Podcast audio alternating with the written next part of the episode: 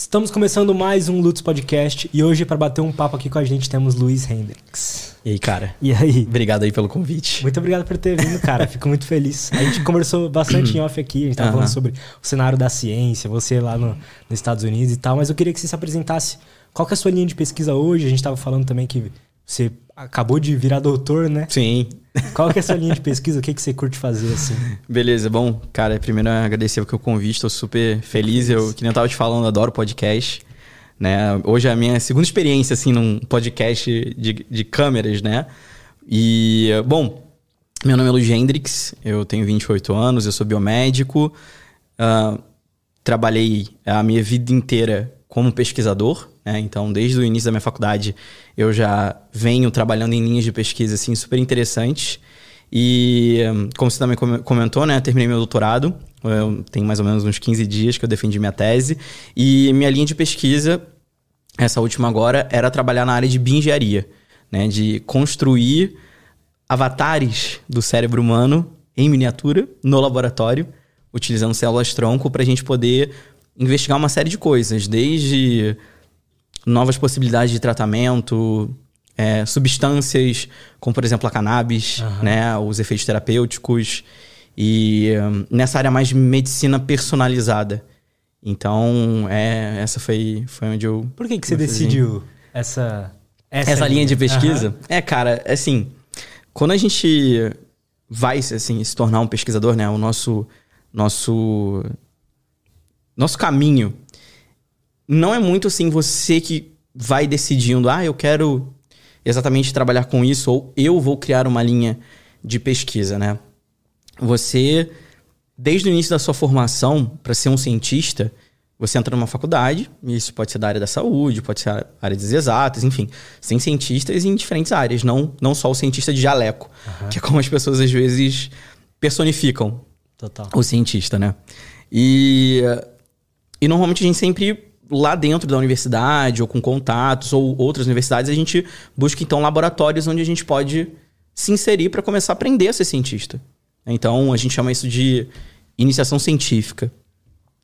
E no início, assim, a, a, a única decisão que eu tomei na minha vida para se me tornar um pesquisador era: eu quero me tornar um pesquisador, mas eu quero trabalhar em áreas, como tá, tá até te comentando, né, na fronteira do conhecimento. Quero trabalhar em áreas onde todo dia me desse um frio na barriga de não saber e buscar resposta. Então, eu acho que isso me motivou a mim inserir e, e, buscar laboratórios onde as linhas de pesquisa que, que eram desenvolvidas ali eram linhas super inovadoras. Então, minha primeira experiência com pesquisa quando eu tinha 18 anos de idade, 10 anos atrás. Tinha acabado de entrar na faculdade. Tinha acabado de entrar na faculdade, foi na área de fisiologia humana e numa área mais clínica, porque eu pensei no início que eu falei, pô, acho que mesmo eu trabalhando como assim, me, me tornando cientista, né, um biomédico, né, entrei para faculdade de biomedicina, falei, pô, trabalhar na área com pesquisa clínica, né, seres humanos e tal. E cara, eu não gostei. Não curti assim, tipo, sei, é, é, é, vai muito mesmo desse, dessa afinidade do match, né? Uhum. E isso que é bom, assim, eu, eu acho que o que eu sempre falo para as pessoas que querem se tornar cientistas é que uma das melhores coisas a ser feitas é você fazer algo e não gostar. Porque você tem certeza que você não dá para aquela área e tudo bem. Outra pessoa vai, sei lá, pode pegar teu lugar e vai fazer muito melhor do que você faria. Porque, cara, você não pode ser um cientista infeliz. Nunca. Não dá, né? Não dá. Não combina. Cientista frustrado, infeliz, que não quer trabalhar, que não que, que, que acorda de manhã falando, putz, que merda, cara, vou ter que ir pro laboratório e não funciona. E assim, eu sei que existem muitas pessoas nessa situação. Claro que você tem seus dias ruins, como qualquer um. Sem dúvida nenhuma. Quanto que eu, quanto que eu xinguei nesse meu doutorado, assim, não tem. você não tem a dúvida do quanto que eu acordava de manhã e falava, meu Deus, ainda falta três anos. Caralho. Doutorado são quatro, né, cara? Quatro anos. E. Mas então, é, voltando nesse, nesse ponto que eu tava te falando, né, de, de entrar nessa área, nessas áreas de fronteiras do conhecimento, eu vi que não era para mim. A área lá de fisiologia, cara, não dava muito. Putz, não, não, não bateu, assim, o, o feeling com, com, com a área. E aí, cara, foi quando dei o clique de que eu tava. Nunca vou me esquecer. Tava no auditório e tava toda os meus colegas de faculdade, assim, tipo, uns 80, 100 pessoas, assim. Eu tava no, indo pro meu segundo ano de faculdade. E a faculdade eram quatro anos, né? Então eu tava indo ali mais ou menos pra metade. Cara, me deu um desespero. Eu falei, é muita gente. Só aqui, só, só aqui tem 100. Só aqui tem 100. E uh, eu pensava, caraca, eu não, não quero ser mais um pesquisador, mais um aluno, uhum. mais um cientista. Eu quero fazer alguma diferença. Eu quero, eu quero me destacar. Só que eu sei que para a gente se destacar hoje na ciência, tem diferentes caminhos. Um deles é você fazer estudos fora, né? Você ir para fora. Se destacar, destacar em que sentido, assim? De você ganhar experiência, de você ser convidado para outros laboratórios que selecionam pessoas que têm mais currículo, que têm mais experiência, mas que são laboratórios que têm mais financiamento, Entendi. que têm mais dinheiro. É, você ser reconhecido, você ter um nome das pessoas te convidarem para palestrar, de você ter visibilidade. Você acaba tendo mais oportunidades, né? Muito mais, muito mais. E eu sabia já naquela época, lá com os meus 20 e tantos anos de idade, que eu tinha que ter plano B também. Porque também é um risco. Isso às vezes é meio triste na ciência. De você falar que você às vezes não. Nem todo mundo vai conseguir ser um cientista full time, né? Como a gente chama, tipo, 100% do tempo. E é triste isso, cara. Chegar pro cara e falar: olha, vou te dar 10 anos da sua vida e pode ser que você não consiga. Porque a gente sabe que é uma área que poucos acabam ingressando numa carreira de professor, concursado, professor em universidades é, privadas que também tem uma carreira, que é o meu caso hoje em dia. É, a gente sabe que as opções, por um, uma série de motivos que a gente pode conversar durante esse podcast, uhum. porque que as oportunidades na ciência diminuíram, mas agora, na, depois da pandemia, a gente está vendo que está voltando um pouco. Você tinha que ter uma carta na manga. E eu sempre tive isso na minha cabeça. Sempre. Sempre, sempre, sempre, sempre, sempre. Cara, eu faço ciência por amor, mas eu não queria passar fome. justo, mas, né? Justo, né? E, e, e, eu queria ter liberdade, eu queria ter independência financeira. Por mais que uh, eu fui uma pessoa privilegiada dos meus pais poderem chegar para mim e falarem assim, ó, você só vai estudar. Eu abracei essa oportunidade, esse meu essa minha esse meu privilégio de não ter que trabalhar durante a faculdade. Falei, cara, eu vou ter que fazer o melhor que eu posso. 100%. Mas meus pais, por mais que eles tivessem essa condição de me deixar só fazer a faculdade, o que já era algo incrível, deles me bancarem e eu só ter que estudar, eles não tinham condição, por exemplo, de me pagar o um intercâmbio, que é caro pra caramba. Putz, dá mais, cara. Uma faculdade nos Estados Unidos, uma mensalidade 10, 15 mil dólares mês. Nossa. Se tu for pegar, Eu assim. imaginava que era tanto assim. É muito dinheiro. É muito dinheiro. Muito dinheiro. É que você paga semestral, né? Mas aí se você for dividir, dá mais ou menos 15, 12, 13 mil. Depende, cara. Tem universidade que é até mais caro. Cara. E lá nos Estados Unidos não tem faculdade pública. Tem uma USP, uma FRJ, um Unicamp, Unifesp. Não tem. Você tem universidades privadas, cara. Eu falei, caraca, mas eu quero ir pra fora, não, como é que eu vou fazer? E tarari, tarará. E, uh, e foi quando eu tive esse baque. e meio que tudo foi, assim, afunilando para esse momento. Uhum. Tipo assim, foi tudo convergindo. Só que antes de chegar nessa, nessa, nessa, nessa conexão que eu tive de dar esse clique, eu volto um pouco antes pro meu eu antes da faculdade. Onde eu era um péssimo aluno. o pior aluno da, da escola. O aluno problemático. O aluno que reprovava. Eu reprovei de ano. Mas você sempre quis ser cientista? Sempre. Eu sempre. Fui... É, é, aquela, é aquela história assim. O que, que você quer ser quando que você quer, que você quer crescer, né? Uhum. É, eu, eu era uma pessoa muito comunicativa, criativa. E eu pensava, não, quero, sei lá. Pensava, quero ser jornalista, publicitário, médico e cientista e não sei o quê. E eram muitas opções. Total. Mas, dentre dessas muitas ideias, eu sempre fui apaixonado por ciência. Sempre. É, lembro exatamente de garimpar umas caixas que na casa do, do meu avô, assim, ele tinha junto com, com umas enciclopédias antigas, tinha os VHS, e foi quando eu, primeira vez que eu vi, por exemplo, a cara de um, de um cara que hoje é o meu ídolo, que é o Carl Sagan. Pode crer. É, toda, toda, todo o Cosmos completinho em VHS, em inglês. Em inglês, eu tive uns 12, 13 anos, eu acho. Cara, eu assisti aquilo lá, sim, sem entender nada, mas eu fiquei apaixonado. Falei, caraca. Eu nem sei inglês, mas eu tô entendendo. E, e eu nem sabia que aquilo ali era divulgação científica, o que o Carl Sagan fazia. Então eu já era apaixonado por ciência, eu já era apaixonado por ficção científica. Eu já tinha mais ou menos esse pé ali de que eu quero descobrir coisas. E, cara, não tem profissão que te dê a oportunidade de você fazer pergunta e responder do que ser cientista. Agora, qual área que eu quero ser, isso aí. Eu até falo para as pessoas que são aspirantes assim, a cientistas, né? Não dá, assim, cara, para você já ter essa decisão, assim, logo de cara. Como eu falei, é um processo. Então, só antes de chegar nessa conexão, cara, você imagina, era um caos antes de eu me descobrir que eu queria fazer ciência. Então, esse meu eu perdido, extremamente mau aluno, é e que as pessoas, quando elas vêm. Cara, você reprovou de ano. Sim, pô. Claro. Era expulso de aula. Respondia professor. Eu era o capeta. Brigava. Cara, desculpa te interromper, mas por que, que você acha que você era assim naquela época? Cara, pelo simples motivo de eu odiar ser colocado em caixa. Entendo. Só isso. Eu era um. Assim, não é desculpa, né? Espero que crianças, eh, adolescentes estejam vendo isso, não vão dar essa desculpa pros pais, né?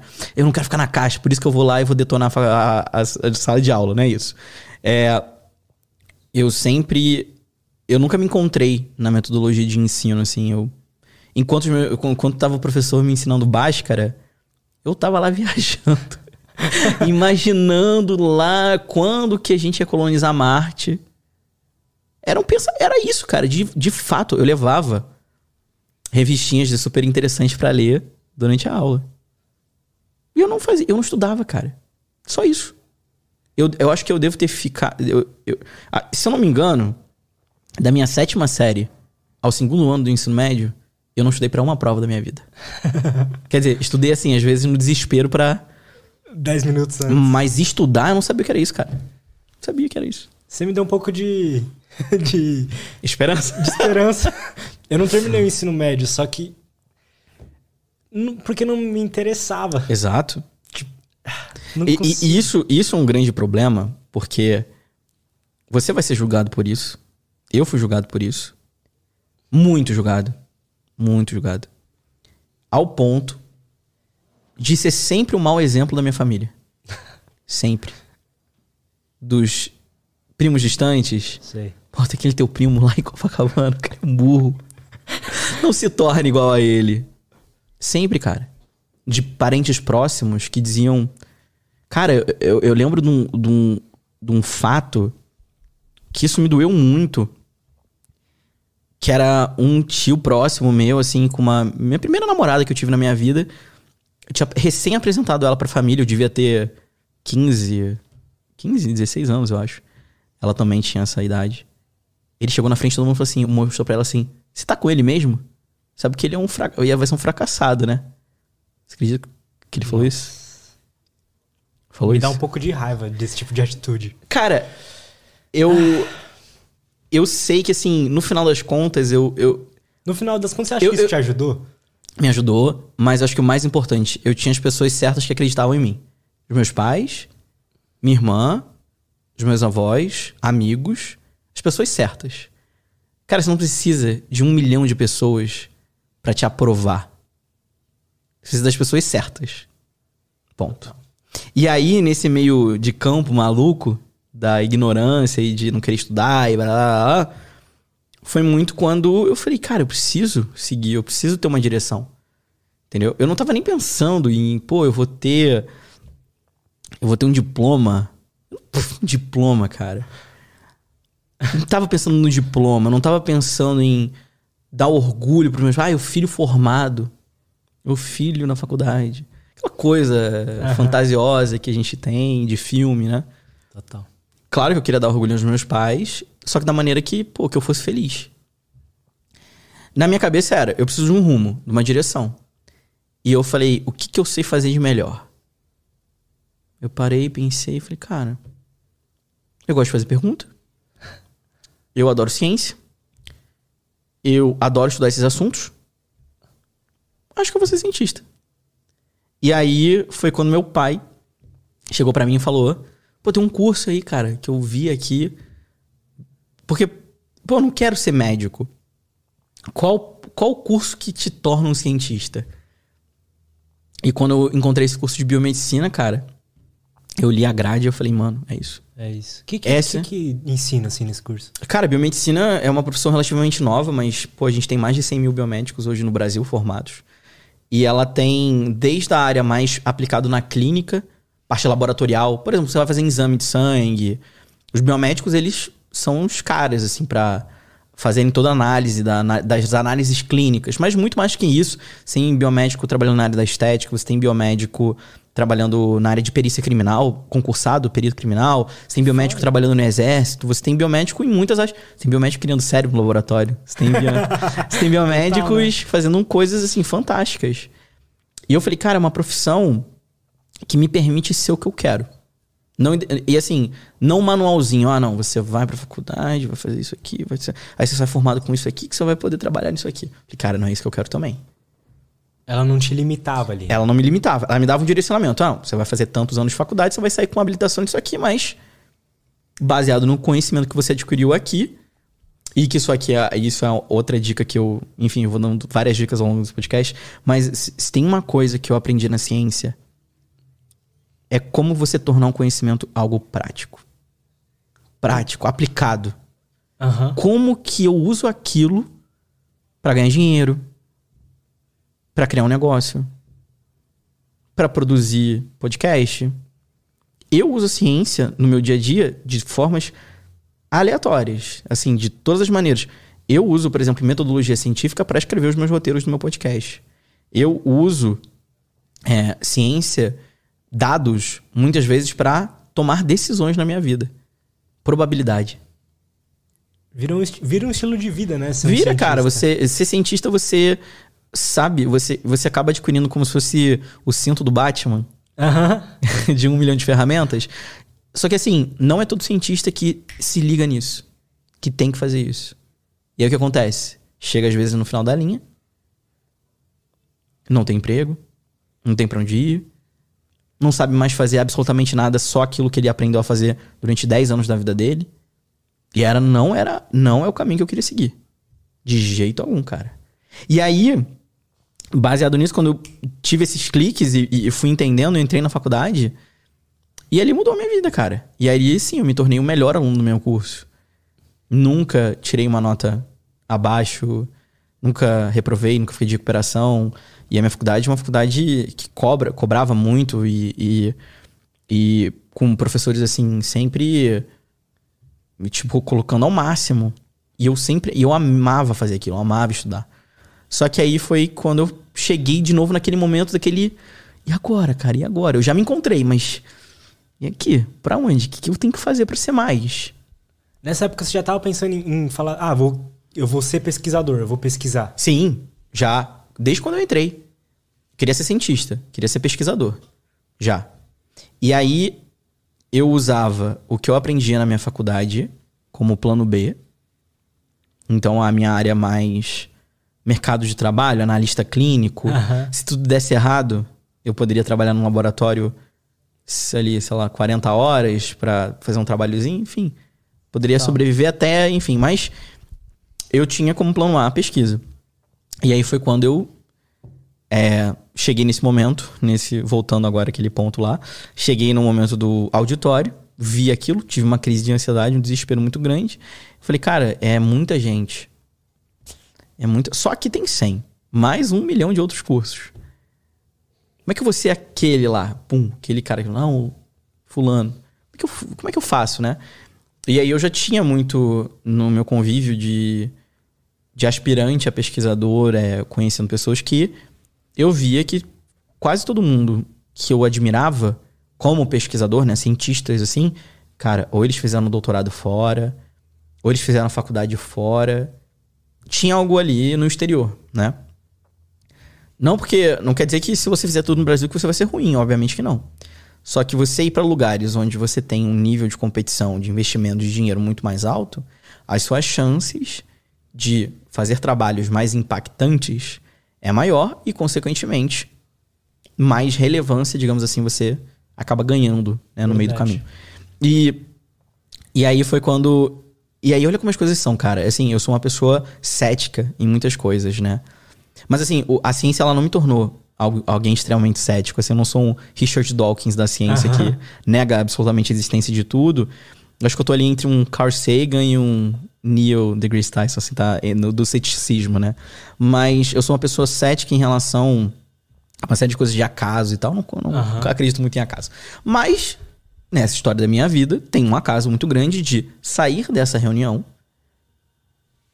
Cinco minutos depois eu encontrei um colega meu. No meio do corredor. E ele veio me abraçar. Luiz, tô indo pra Austrália. Falei, caraca, que maneiro, como é que é isso? Sério, cara, ganhei uma bolsa do governo. Falei, que? Não é possível? Como? ele, não, programa sem, sem fronteiras, cara, aqui, ó. Entra lá no site, que eu acho que daqui a duas semanas vai abrir a inscrição de novo. Falei, mas como que eu nunca ouvi falar nisso? 2012. Isso.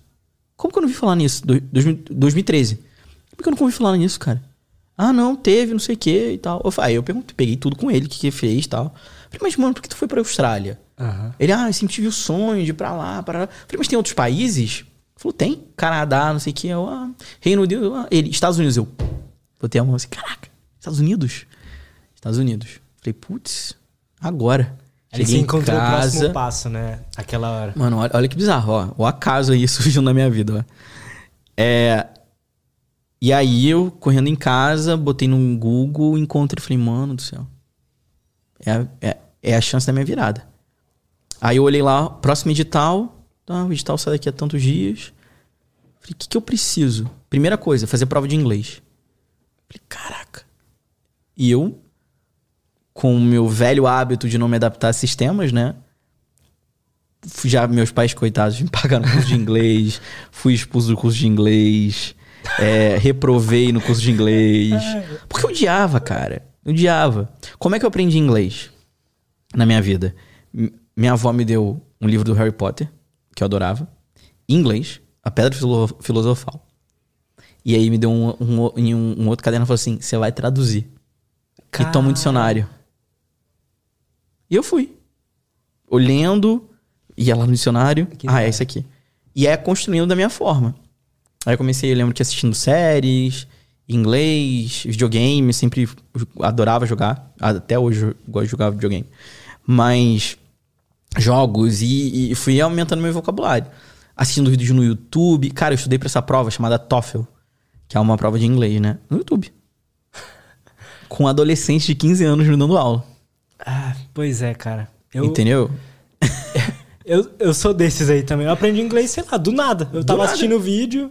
Ah, falei, caralho, tô entendendo tudo. Exato, é do nada. É quando você dá um clique, você fala, caraca, eu tô, eu tô entendendo sem legenda. É. Os podcasts, inglês. Podcast. Já ouvia muito podcast em inglês também. Um de ciência, Radio Lab, do Sam Harris, do Sci-Fi, enfim. Ouvia muito podcast em inglês. Ou seja, meu listening, meu, que é, que é uma, um, dos, um dos pontos da prova, era muito bom. Muito bom. Eu é sabia... difícil essa prova? É meio, meio chata. É. TOEFL é meio chato. Não, mas que você tem que falar para um computador, é uma bodega. Caralho. Mano, surreal. E eu precisava de uma nota mais ou menos boa, só que eu não queria ir muito bem. Aí, ó, olha, olha a parada. Agora vem a história. Vou contar. Como assim? Deixa eu contar, deixa eu contar. Tudo estratégico, cara. Tudo estratégico. Eu sou uma pessoa muito planejada na minha vida, tá? Muito, assim, nesse sentido de. Eu sou estrategista, assim. As, as, os meus próximos passos, todos eles são calculados. Eu não pulo de paraquedas. Legal. Ah, quer dizer, né, eu, eu, eu, eu, eu, eu, eu faço salto livre, mas com paraquedas. Uhum. Não, não na loucura, assim, sempre planejado e, e para não dar, não dar erro. Mas aí nesse, nesse, nessa época, 2000 e tanto, cara, eu contei para pouquíssimas pessoas ali, minha mãe, minha irmã sabiam. É, meu pai era contra. Meu Você pai era contra, fora? eu ir para fora, que eu ia atrasar a faculdade. Hoje ele, se, ele já se arrependeu disso, né? Hoje ele tá tranquilo. Mas na, na época, muitas pessoas foram contras da família. Né, vai atrasar a faculdade. Era... De novo, aquele pensamento ortodoxo de que tem que ir pra faculdade tantos uhum. anos. E que se você atrasar o período, aquele desespero de se formar. Que eu, que eu condeno demais. Eu entendo que cada um tem um estilo de vida, tem pessoas que precisam pagar a faculdade, tem que se formar logo, eu entendo. Só que não, se, não é o jeito ideal. Sim. Depois a gente entra nisso. Mas aí, chegou nesse ponto, cara, eu estudei 15 dias pra prova. Só que acontecia, se eu fosse muito bem, eu ia direto, eu ia ganhar bolsa. É, não, porque aí, aí que tá, também, aí, também. Mas a prova é o TOEFL ou é o É o TOEFL, ah, TOEFL. No meio disso tudo, eu ainda tinha que passar por uma seleção.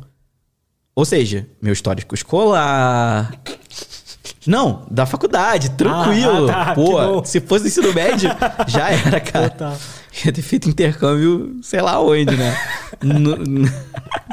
Acho que nem dentro do Brasil teria conseguido. Não, da, da faculdade. Faculdade. Entendi. Pô, aí eu tava grande, cara. Pô, são 9 e 10. É, então, carta de recomendação. Então, tinha todo um processo além da prova, que estava sendo feito ao mesmo tempo.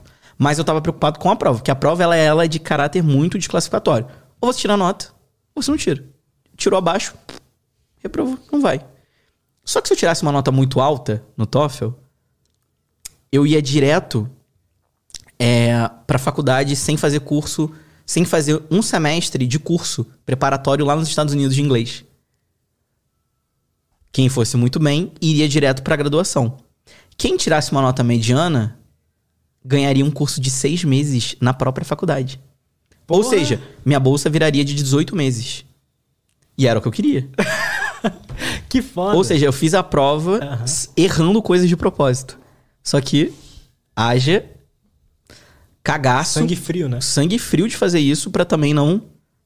Cara, e eu cravei na nota que eu precisava. Mano. Que demais. Cravei, cara. Cravei na nota que eu queria dos seis meses. Porque eu falava assim: um, eu quero mais tempo lá fora. Dois, eu quero chegar na sala de aula preparado. Quero ser o melhor aluno, só que eu quero ter. Cara, eu tinha. É aquela coisa, o meu inglês era o meu inglês do nada. Inglês de traduzindo Harry Potter, inglês de assistindo filme e, e, e a conversação. Uhum. Que é outra história. É. Né? Muita gente põe no currículo inglês fluente. Meu amigo, inglês fluente, se virar lá é outra história. Total. Muito diferente. E aí eu consegui, né? Isso, enfim foi aprovado e tal. E aí foi que minha vida deu aquela outro, brrr, outra reviravolta, cara. Eu fiquei 18 meses. Então você ainda nem estava formado, né? Nada. É, o nome disso é graduação sanduíche. Você faz parte da graduação no Brasil. Aí o recheio você faz fora. E o outro pãozinho você faz aqui no Brasil de novo, entendeu? Uhum. E aí essa foi a minha graduação sanduíche. Eu fiz minha faculdade no Brasil fui para os Estados Unidos, fui para duas universidades, adquiri conhecimento, voltei para o Brasil e me formei. Com essa minha graduação híbrida. Brasil e, e, tudo pago, pelo, obviamente, pelo, pelo governo, né? Cara. Não esbocei um, um real. Ainda existe isso? Não, encerrou, mano. Infelizmente. Assim, o Sem Fronteiras, é, lá no Deriva foi um dos cortes que mais me xingaram, né? As pessoas xingando. Porque um, não, porque foi um programa que desperdiçou muito. Cara, eu concordo que teve muita gente que não soube aproveitar. E eu ah, é? condeno essas pessoas. Eu condeno a galera que foi para lá pra zoar, pra fazer festa. E pras fraternidades. Fraternidades. Não que eu não tenha feito isso. Mas eu estudava. Eu tirava excelentes notas. Eu abdicava minhas férias para estar tá com a minha bundinha no laboratório a menos 20 graus lá fora para conseguir carta de referência para depois ir para outra universidade. Eu não deixei de me divertir.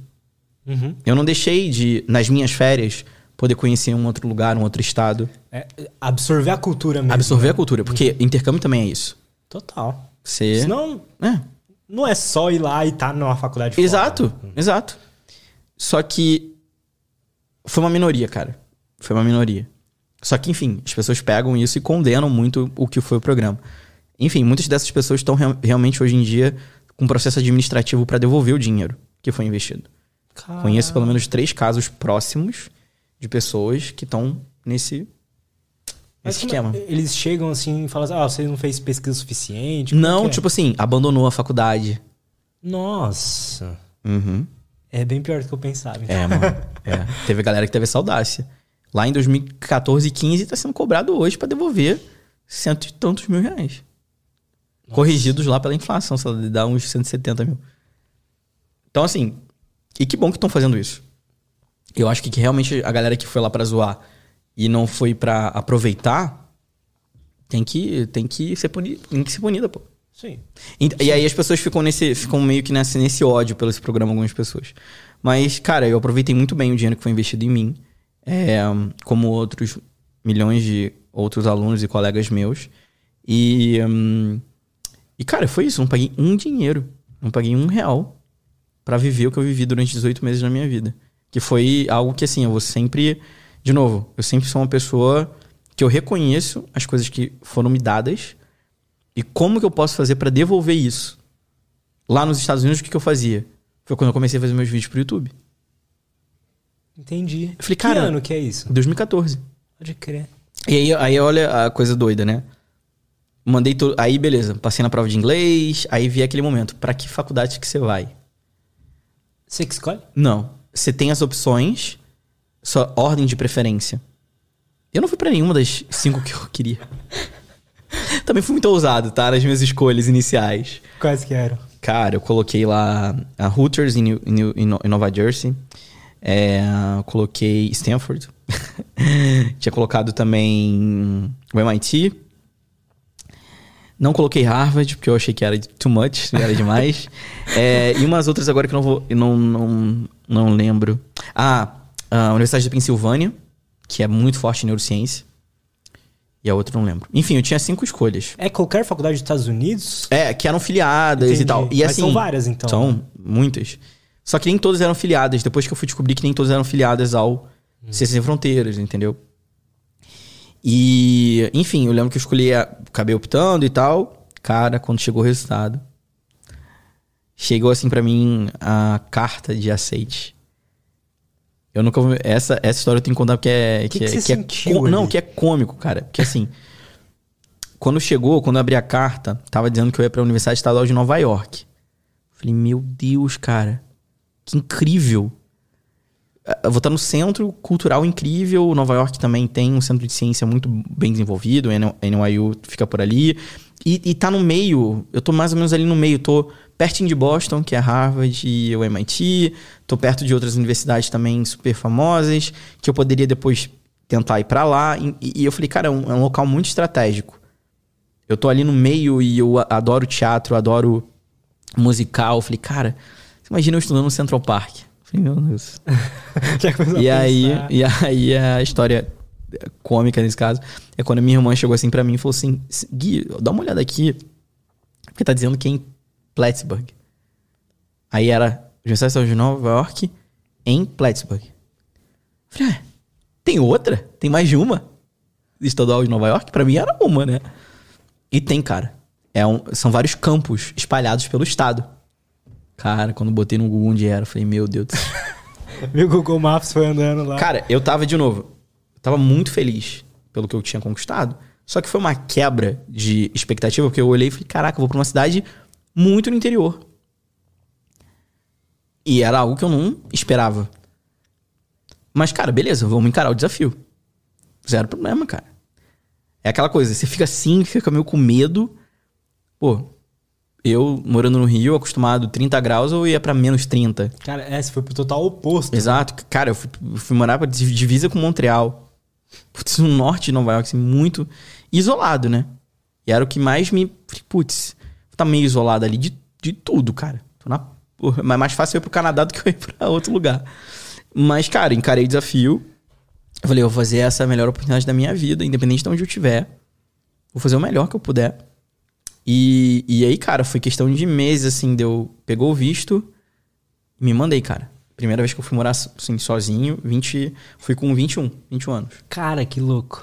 E aí me, e fui, pro, fui, e fui pra, pro, esta- pra estadual de Nova York em, em Plattsburgh.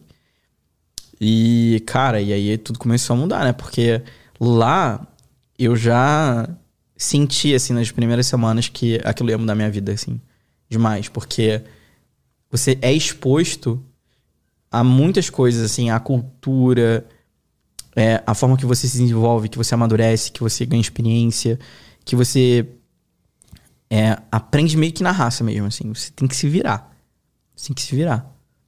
E, e foi desafiador, cara, por uma série de motivos. Até a, a sorte é que eu tive aqueles cursos, um semestre de inglês, para ficar muito forte, para eu encarar as disciplinas. Porque quando eu fui pegar as disciplinas, como eu já tava mais que na metade do curso, peguei disciplinas avançadas, cara. Peguei disciplina do mestrado, do doutorado. Você foi fazer uma faculdade de biomedicina lá? Isso, aham. Entendi. Isso, exatamente. E aí eu tinha duas opções. Ou eu pegava disciplinas que eu poderia bater aqui no Brasil, ou eu poderia fazer coisas completamente diferentes. Só que se eu, abate, se eu abatesse esses meus quase dois anos fora, não, é, eu não teria atrasado, digamos assim, a faculdade. Uhum. Cara, eu falei, não, eu tô aqui, eu vou fazer o que é diferente.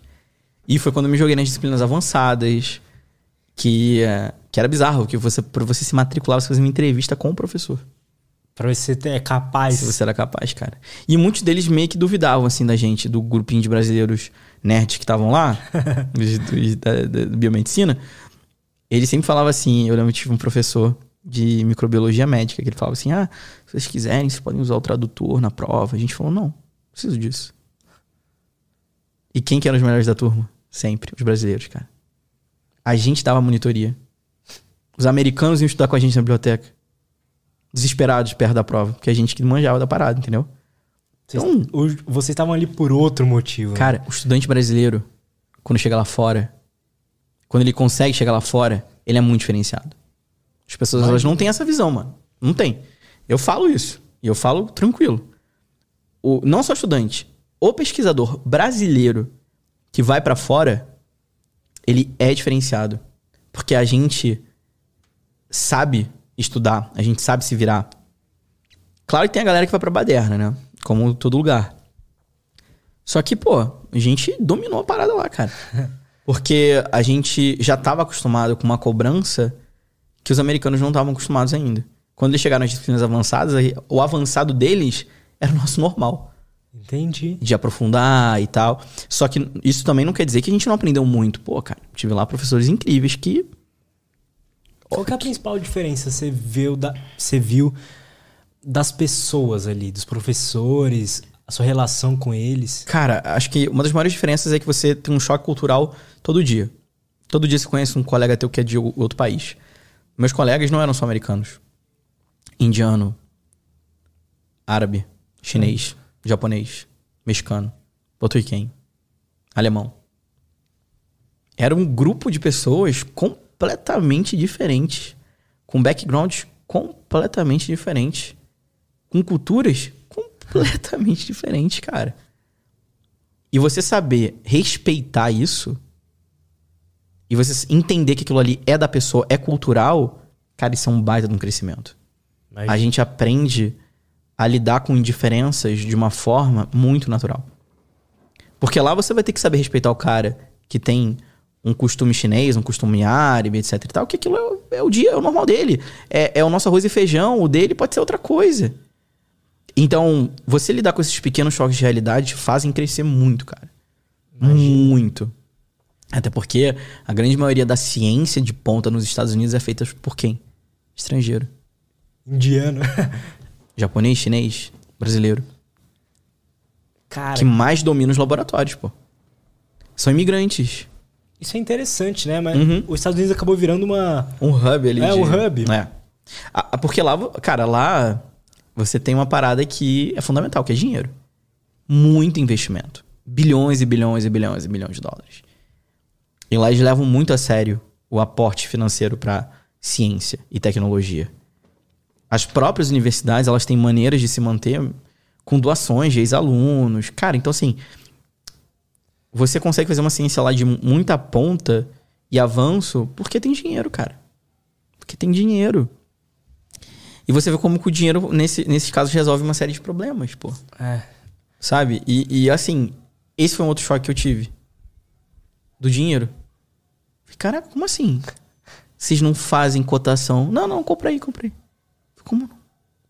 Comprei, comprei. Era assim. eu vim de uma realidade no Brasil onde, cara, eu tinha que tirar leite de pedra para fazer um experimento. Chego lá, tem tudo pronto. Tudo no kit. Só vem assim. Eu falo, caraca. Bruxaria, caralho. cara. Bruxaria isso aqui. É o governo que fala, ah, a gente vai investir em ciência pra caralho. Você tem, você tem, você tem o NIH lá nos Estados Unidos, você tem centros governamenta, governamentais, tem o próprio. O, uh, como é que é? Tipo assim, todo ano você tem lá um, um X de dinheiro que vai ser investido em ciência. Sempre são bilhões de dólares, cara. Muita grana.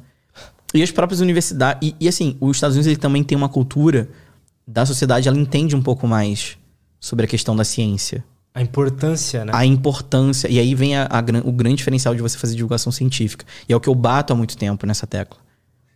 Cara, quando lá, enfim, não vou lembrar que ano que foi, o governo americano cortou um dinheirão da NASA. Eles iam ficar muito ferrados, cara. Carl Sagan botou a cabeça dele lá no Congresso para discursar da importância do dinheiro. Então, assim, é costume deles terem os cientistas como bússolas, como direcionamentos. Então, uh -huh. cientistas, eles já são uma figura lá. São grandes comunicadores, né? É, assim, você tem grandes cientistas comunicadores. É verdade. Grandes cientistas comunicadores. E isso é o que você aproxima a sociedade do mundo científico. Você quebra essas barreiras, que é o que eu tento fazer já desde 2014, né? Produzindo conteúdo de ciência para você mostrar que é tudo interconectado. Para você viver, você precisa da ciência. Para você descobrir um novo tratamento, você precisa da ciência. Para você salvar seu pai, sua mãe, algum familiar, você precisa da ciência. E sem investimento você não tem isso. Então, lá já é uma parada tão intrínseca que se torna natural. Então, assim, é normal as pessoas doarem dinheiro para pesquisa. Os próprios laboratórios têm sites Tipo, sei lá, lutzlab.com. Uhum. Ah, Entra a gente lá, pesquisa tal coisa, tal coisa, tal Isso coisa, aqui é meu trabalho, eu faço isso, essas são as pessoas que trabalham aqui. A gente trabalha com isso, com isso, com isso. Aí tem lá um botão, doação. PayPal. Pum, o cara vai lá. Muitas vezes você trabalha, às vezes, com síndrome raras. Os pais das crianças, às vezes, têm condições, doam. Os próprios alunos muito bem cedidos doam para a faculdade como forma de retribuição. Então você tem lá um mecanismo que, assim, são várias fontes de dinheiro. E é meio que puramente cultural, né? Assim, é, é. Da, é da cultura deles fazer É da cultura isso. deles, é da cultura deles. E, cara, é isso que torna eles uma maior potência em ciência do mundo. E é por isso que eu queria para lá. Porque eu sabia que lá era o hub. Era ali que eu ia ter as oportunidades, era ali que eu ia ser o diferente. Só que também não bate. Se você não tá. Você pode até ir pra lá. Mas você tem que criar essa oportunidade. Uhum. Não é só você sentar na cadeira da, da sala de aula e tirar um A, que lá é diferente, né? Não é o 10, né? O a, o a, o a mais, que eu sempre visava. Um A, um A menos, um B mais. Isso não é suficiente. É a mesma coisa que no Brasil não é suficiente você chegar e tirar 10. Cara, quando uma pessoa chega para mim e fala assim, meu CR é 9.8, eu falo, e daí, cara? o que, que a nota tá, te, tá me dizendo? Sobre você, né? Sobre você. Verdade. Eu falo isso pros meus alunos também, sabe? Assim, e é, é meio hipócrita, porque eu aplico prova e, e, e tenho que avaliar eles prova como... por meio ponto. É prova por meio ponto. Acontece, mas é o nosso sistema. Só que eu tento falar para eles sempre isso, pros meus alunos. Olha, galera, vocês são jovens e tal, vocês têm que entender que se eu dou uma nota 7 para vocês, não quer dizer que eu tô dizendo que vocês são 7. Nesse metodologia de ensino de avaliação, que é a nota vocês é. tiraram 70%. E aí é aquela coisa, ah, beleza, tem outras formas? Tem. Hoje a gente já está buscando outras metodologias avaliativas uh, de você cobrar muito mais o conhecimento prático do que o teórico. Entendeu? Então, é, isso tá para mudar também, assim. Acho que as notas, em algum momento, vai acabar esse esquema de prova. Eu gosto muito da ideia de, de trabalhos, eu acho mais legal. Sim, sim. É, mas aí é aquela coisa, né? Também tem os caras que sabem enrolar muito bem, né? Tem. Verdade. Tá enroladinha. Quem nunca? Quem nunca, cara. E eu acho que por eu ser um professor jovem, né, com 28 anos, é, os alunos às vezes esquecem que eu era aluno há pouco tempo atrás, né? Então não tem como me dar. Não... Enquanto eles estão ouvindo, eu já dei três votos. Verdade. Descomputos, com isso. Que eu, eu todo passo que eles vão tentar, às vezes algum dá uma malandragem, eu já antecipei e já corta ali na hora. Você já... gosta de dar aula? Muito, cara. Muito, cara. Nossa, é. É, e assim, e de novo, eu lá nos Estados Unidos, eu não, não imaginava que eu ia chegar a ser professor. Que era algo muito distante para mim também. Naquela época você não pensava, então, em não, aula? dar aula não. Só pesquisar. Ser pesquisador. Ser pesquisador. E, e aí, antes de chegar nesse, nesse ponto da, da aula, só continuando ali do, do, dos, dos, caminhos, né? Quando eu tava nos Estados Unidos, e aí é esse ponto de virada, outro ponto de virada que eu tive na minha vida, no final de 2014, que seriam as minhas primeiras férias, né? Que eles chamam lá de férias de inverno. Eram 15, 20 dias e tal. Cara, geral, muita gente viajou e tal. Falei, não, vou ficar no campus, porque eu quero me preparar para tentar mudar de faculdade. Porque o Ciências Sem Fronteiras falava o seguinte: tu não foi pra faculdade que tu queria? Beleza. Se você conseguir, no início do semestre que vem, ser aceito em alguma outra, a gente paga para você. Porra! é, mano. Eles mandaram essa. Meteram essa. Eu falei, caraca. E agora, né? É para onde que eu quero ir, cara. É, é, é, o meu próximo passo é esse. É ir pra uma Ivy League que eu, que eu, que eu quero fazer diferença. É, é eu já tinha quase um ano de Estados Unidos. Já tinha é, adquirido conhecimento, tava fluente no idioma, falando, entendendo, escrevendo gramaticalmente. Tava muito seguro de mim. E aí foi que eu passei esses, essas férias já me preparando para o momento onde começasse a, a, a ter essa, essa, possibilidade de transição, eu já tivesse meu aceite. E aí foi quando eu comecei a pesquisar para onde que eu queria ir. E eu ia sempre, não só pelo nome da faculdade. Porque, de novo, é, é, você também encontra um milhão de pessoas que falam assim: ah, fulano fez curso em Harvard, fulano isso aqui no MIT. Cara, mas.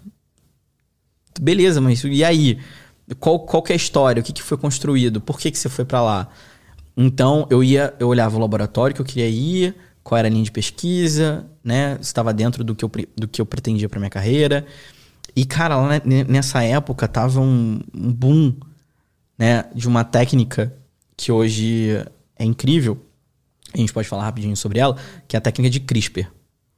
Lá em 2014. CRISPR, basicamente, é o sistema imunológico de uma bactéria que foi descoberto. E toda vez que a bactéria ela é infectada por um vírus e os vírus matam bactérias, por exemplo, uhum. tem um tipo de vírus chamado bacteriófago. Eles invadem as bactérias e é aquela coisa, se mistura no DNA, né, ali no genoma e vai causar uma série de distúrbios e aquela bactéria vai morrer. Descobriram que algumas bactérias conseguem capturar um pedaço, um fragmento do DNA desse vírus e guardar dentro delas. E elas sobrevivem. Guardou dentro delas.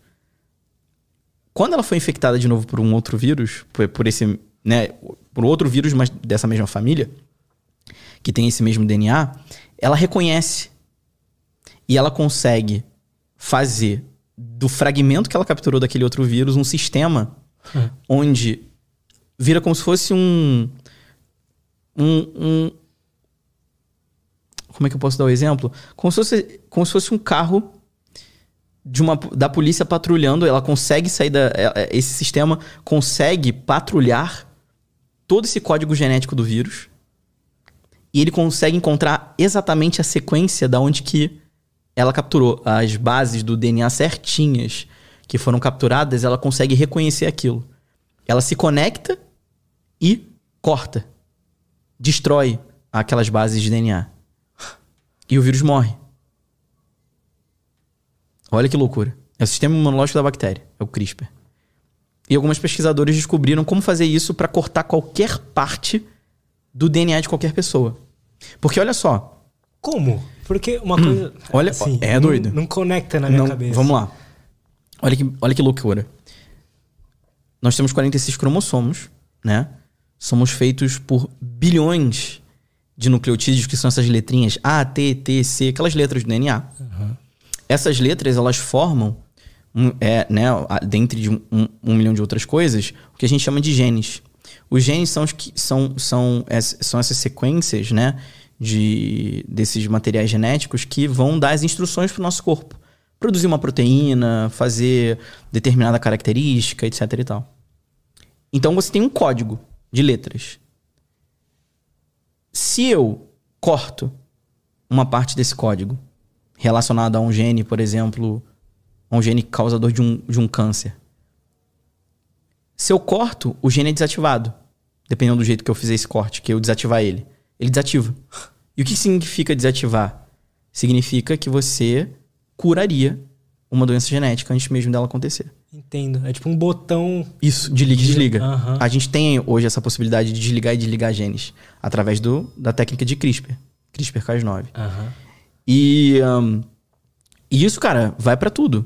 Hoje em dia já tem aquela discussão de você fazer edição de bebês geneticamente modificados, porque você pode usar essa técnica para modificar características físicas, cognitivas. Isso graças ao CRISPR. Ah, o CRISPR. Exato. O que significa CRISPR? É, repetições curtas, palindrômicas, interespaçadas. É, é, tem um nome aí super maluco. É, e, e basicamente elas, elas aprenderam, né? Essas duas, a Jennifer Doudna e a Emmanuel Chap- Chaptinier, descobriram como pegar esse sistema imunológico da bactéria, fazer no laboratório para cortar qualquer parte de qualquer genoma. Seja ele animal, humano, vegetal. de- se tem DNA, a gente corta. Ou seja, você consegue ligar e desativar genes hoje em dia com esse tipo de técnica, entre outras um milhão de aplicabilidades. Quais são as coisas que dá pra fazer assim? Cara, hoje em dia você consegue. um- vou dar um exemplo clássico do que você consegue, por exemplo, criar bebês imunes ao HIV. Uhum. Você consegue desativar o gene que constrói os correceptores de entradas do vírus do HIV. Sem correceptor, o vírus não consegue entrar na célula, consequentemente está- estaria imune. Cara, isso é foda. E fizeram isso. Um chinês fez isso, foi preso, deu mó BO de 2018. Caralho. Ninguém sabe onde ele tá, nem onde estão os bebês. Achei que era uma coisa assim. Nada. Não, é proibido. Você não pode editar genoma ainda. O que, que você acha sobre isso? Cara, Mas não pode nem, nem em nome da ciência, assim, nem pra ainda pesquisar. não, não, não. Humano editar e implantar numa mãe pra ela fazer a gestação e a criança nascer editada, Não pode. não pode. Mas assim, cara, eu acredito que deve ter muitos bebês já geneticamente modificados pelo, pelo mundo. Isso é um perigo, cara. A técnica de CRISPR. É um perigo porque, ao mesmo tempo onde você pode usar ela para fins terapêuticos, por exemplo, de você modificar uma área que poderia desenvolver lá um, um- um- um tipo de câncer e tal, Aham. você pode fazer isso para hoje as pessoas pensam para mudar características físicas, até cognitivas às vezes. E você ter super bebês mutantes por aí. Isso, isso, isso já pode ser feito. Agora, se vai dar certo, é outros trilhões de coisas. Porque eu não tô falando que é como se fosse uma tesoura. Aham. Ela tem ali uma enzima que a gente chama de Cas9, que ela vai conectada nessa sequência e quando ela encontra aquela sequência que ela quer cortar, ela desativa. Só que e se ela cortar um pouco mais para baixo?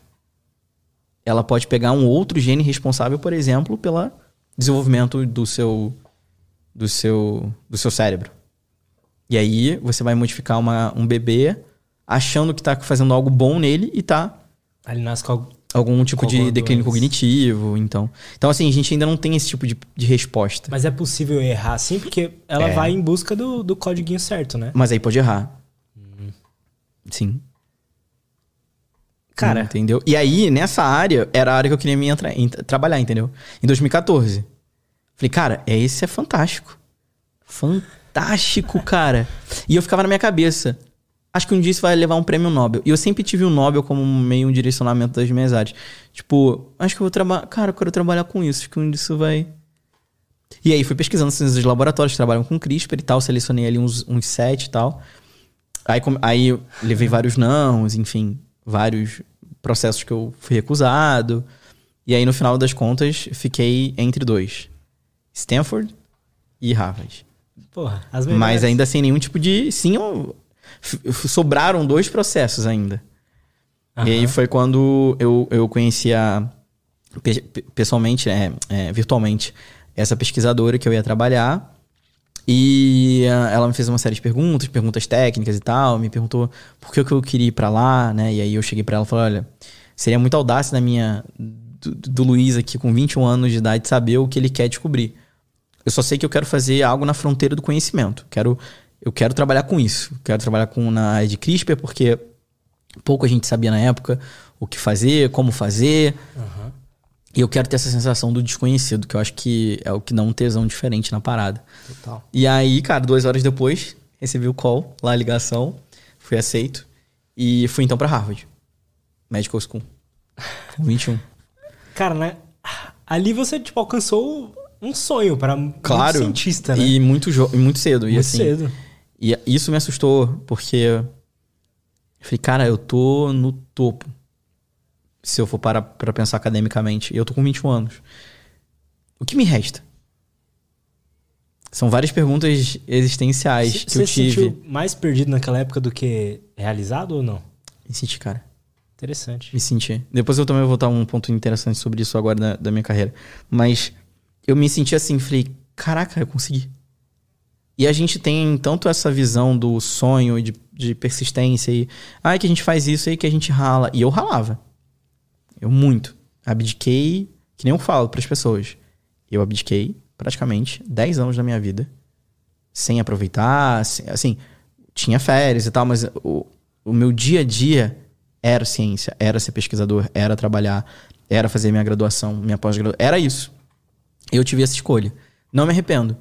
Só que agora que eu tô voltando a ter uma vida.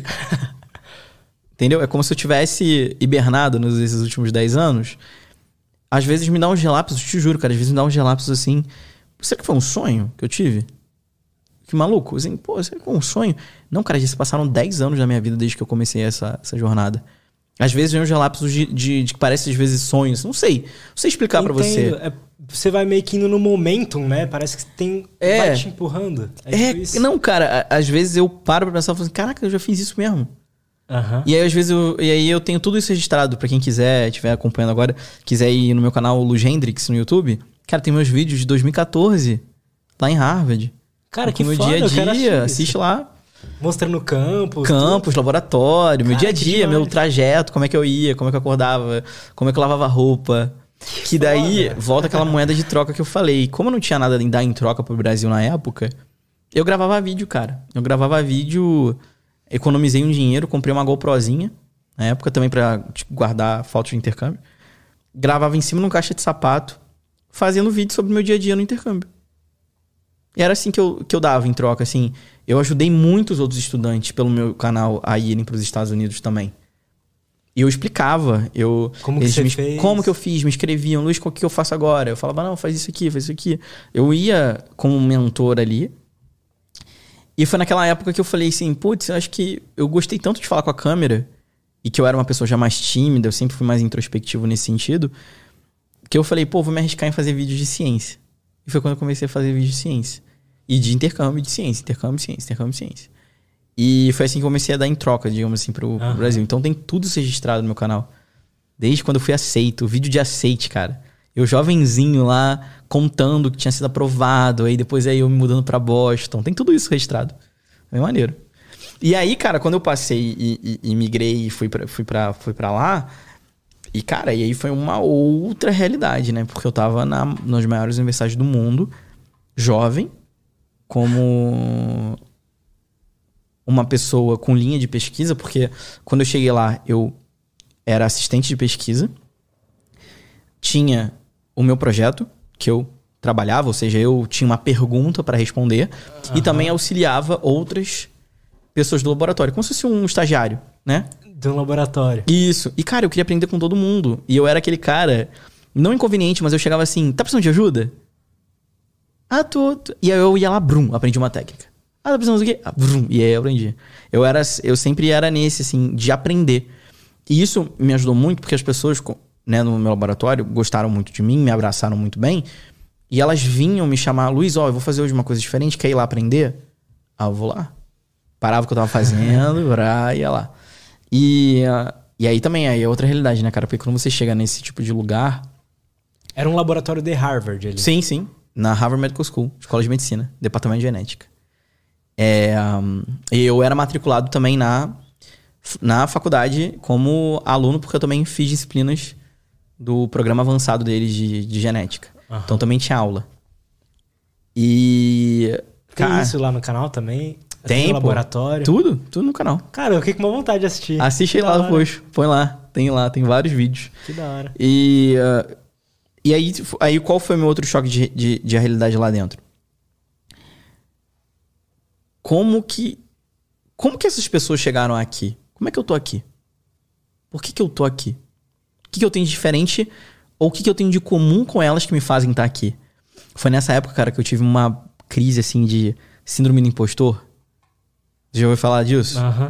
Que você sente que você não é capaz de fazer aquilo. Cara, só a terapia me salvou, tá? Porque eu fiquei com síndrome por, por anos que eu tive isso na minha vida. Legal. terapia me ajudou a, a esclarecer essas coisas na minha cabeça. Mas aí eu ficava, eu falava, cara, por que, que eu tô aqui? O que, que me faz estar nesse, nesse ecossistema, nessa comunidade de pessoas fantásticas que pensavam de maneiras incríveis e que de fato eram as pessoas mais inteligentes que eu já tinha conhecido na minha vida. E aí depois eu fui entender muito nos meus dias lá, quase um semestre inteiro que eu fiquei lá, que as pessoas que estão lá são pessoas muito criativas.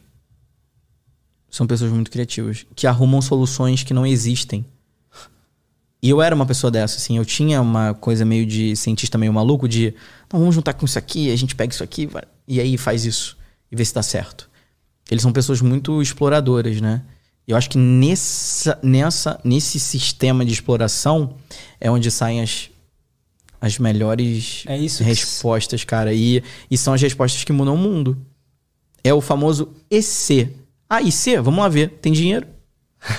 Entendeu? Verdade. Então, eu fui me aprimorando lá como cientista, fui tendo que amadurecer muito mais rápido do que eu imaginei, porque eu era muito cobrado lá dentro também, obviamente. É, não era porque eu era um, estudo, um estrangeiro fazendo intercâmbio que eu não era, não ia ser cobrado, cara. Eu era muito cobrado, Imagino. muito cobrado mesmo. E e cara, e assim, tinha muitas vezes que eu chegava assim exausto, assim, chorava, chegava em casa chorando, falei, meu Deus do céu, o que eu tô fazendo? Tô acabando com a minha vida, cara, mas é, quando eu entendia todo aquele propósito, a oportunidade que eu tava tendo e a oportunidade às vezes de mudar, cara, o Brasil de alguma maneira, quando eu voltasse pro Brasil, porque sempre foi a minha vontade voltar pro Brasil. Todo mundo tinha que voltar, mas eu tinha vontade de voltar e deixar uma marca lá. E cara, eu não, não quero guardar esse conhecimento pra mim. E, ah, e cara, assim, é... e aí você tá andando no campus, aí você esbarra num cara que ganhou um prêmio Nobel. Cara, Isso é maluco. É, é você ter reuniões lá com, com pessoas que estão fazendo trabalhos assim inacreditáveis pro governo. É, você encontrar pessoas muito influentes da sua área. E obviamente o nome, né, cara? O nome pesa.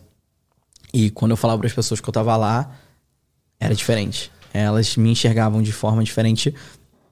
Que elas viam Harvard, pô, caraca.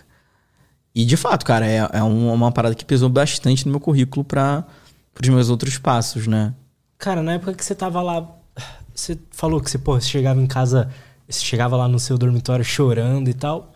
Por que que você acha isso? Você- Na teoria você tava vivendo um sonho, né? Exato, cara. E é isso que é muito bizarro.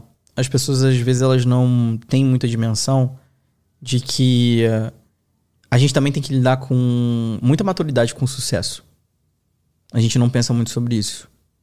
A gente só pensa no. Cara, tenho que ser maduro na sofrência. Não, cara, mas você também tem que pensar com maturidade quando você for bem sucedido. É, eu demorei muitos anos na minha vida para ter o que eu tenho hoje e reconhecimento e ter uma carreira, um emprego legal e enfim, tá muito feliz de todas as formas financeiras e tal da minha vida. Mas tem que ter um propósito. E aí eu passo até pra esse ponto agora, tipo assim, quando eu tava no final do meu doutorado, terminei meu doutorado, me tornei professor universitário num grande grupo, é, com excelente salário, tudo isso. Cara, eu lembro que no meu primeiro mês eu achei que eu tá em êxtase. Eu não tava, cara. Eu não tava. Foi bizarro isso. Falei, caraca. Eu lutei pra tanto pra isso? Pra não sentir aquela sensação infinita de felicidade e de, e de vitória. É, e foi o mesmo sentimento que eu tinha tido em Harvard. Só que aí, cara, acho que pelo fato de eu estar mais maduro nisso, foi de novo eu respirar fundo e pensar qual é o meu próximo propósito. Porque eu não quero. É aquela coisa, eu não quero estar em um lugar pro resto da minha vida. Eu quero não queria estar só em Harvard, não, queria construir outras histórias. E, uh, e leva um tempo, cara, para você saber lidar com tudo isso, até de você se dar bem, de você conseguir fazer as coisas e tal. E eu acho que o que mais me ajudou foi essa minha cabeça planejada, sabe? Não, ano que vem eu quero fazer isso, isso e isso. O que, que eu tenho que fazer para fazer tudo isso?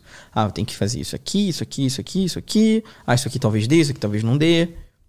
E isso vai me dando uma sensação de continuidade uhum. e que me deixa hoje muito feliz, né? Então, assim, a gente não pode só chegar num, num local, assim, de sucesso. Por exemplo, eu com 21 anos estava numa grande universidade e tal. Que eu acho que é uma, foi uma experiência incrível. Não foram muitas pessoas que tiveram essa oportunidade. Eu sou muito grato por tudo isso. Só que aí vocês também chegam num patamar que você fala assim, cara, e depois? Tem depois? Disso, o que, que eu consigo? Como é que eu consigo ir pra frente? Mais que isso? Pois é. Mais que isso? Tem? Na minha cabeça não tinha. E o que, que você descobriu? Cara, eu, aí, aí é que tá. Eu descobri que era a questão da continuidade, era do propósito de continuar fazendo uma ciência de ponta em uma outra área, na fronteira do conhecimento, e que me permitisse construir essa, essa minha próxima fase, que era me tornar então doutor. Então, quando eu terminei meus estudos nos Estados Unidos, aí beleza. Enfim, aí foi incrível, oportunidade em Harvard, a Recebi depois também convite para tentar aplicar para um programa de doutorado lá fora, cartas de recomendação. A própria, a minha própria chefe de lá foi uma que escreveu a minha carta de recomendação meu programa Foda. de doutorado, enfim. Uh, enfim, eu tinha tudo isso e eu, tinha, e eu voltei pro Brasil. E aí, quando eu voltei pro Brasil, cara, lembra que eu falei para você que eu fiquei. que eu acabei optando por fazer as disciplinas que não eram exatamente as mesmas? Nos que eu fui para os Estados Unidos, eu poderia ter feito equivalente. Sim. Acabei indo por outro caminho. Você preferiu atrasar, né? Eu atrasei. Eu atrasei, tá ligado? Então, assim, eu tive quase mais um ano e meio refazendo disciplinas, cara. Por exemplo, eu fiz quatro farmacologias lá fora, nenhuma valeu. eu tive que fazer farmacologia básica aqui no Brasil, cara. Eu dei a real pra professora. Falei, professora, eu sei muito disso. Posso não vir na aula e só fazer a prova? Ela me pediu o meu histórico, mostrei, ela falou, nem vem, tu pode fazer sua prova. Então, assim, os professores que me permitiram isso, eu fiz, né? Por quê? Ah, pra quê? Pra ficar fazendo nada em casa? Não. Pro meu próximo passo. Que era ir pra uma pós-graduação. E nessa mesma época, olha como as, como as coisas da vida são, cara. De novo, o acaso aí que eu sou meio cético. Eu produzo conteúdo de divulgação científica desde 2014.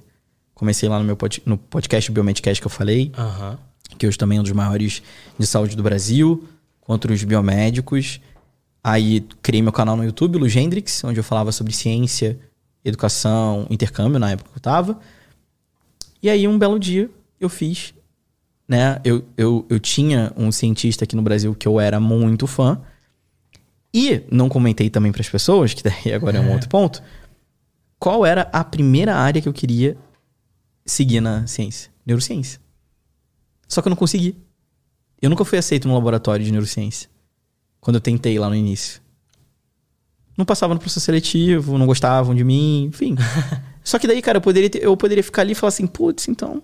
Vou escolher outra coisa. Não, eu poderia falar, falar ah, então não vou fazer ciência eu pensei, cara, não, vou fazer outras coisas, vou ganhar, vou ganhar experiência, que aí lá na frente eu vou ter aqui, ó, um currículo para mostrar para dizer, olha, eu posso ir para essa área agora.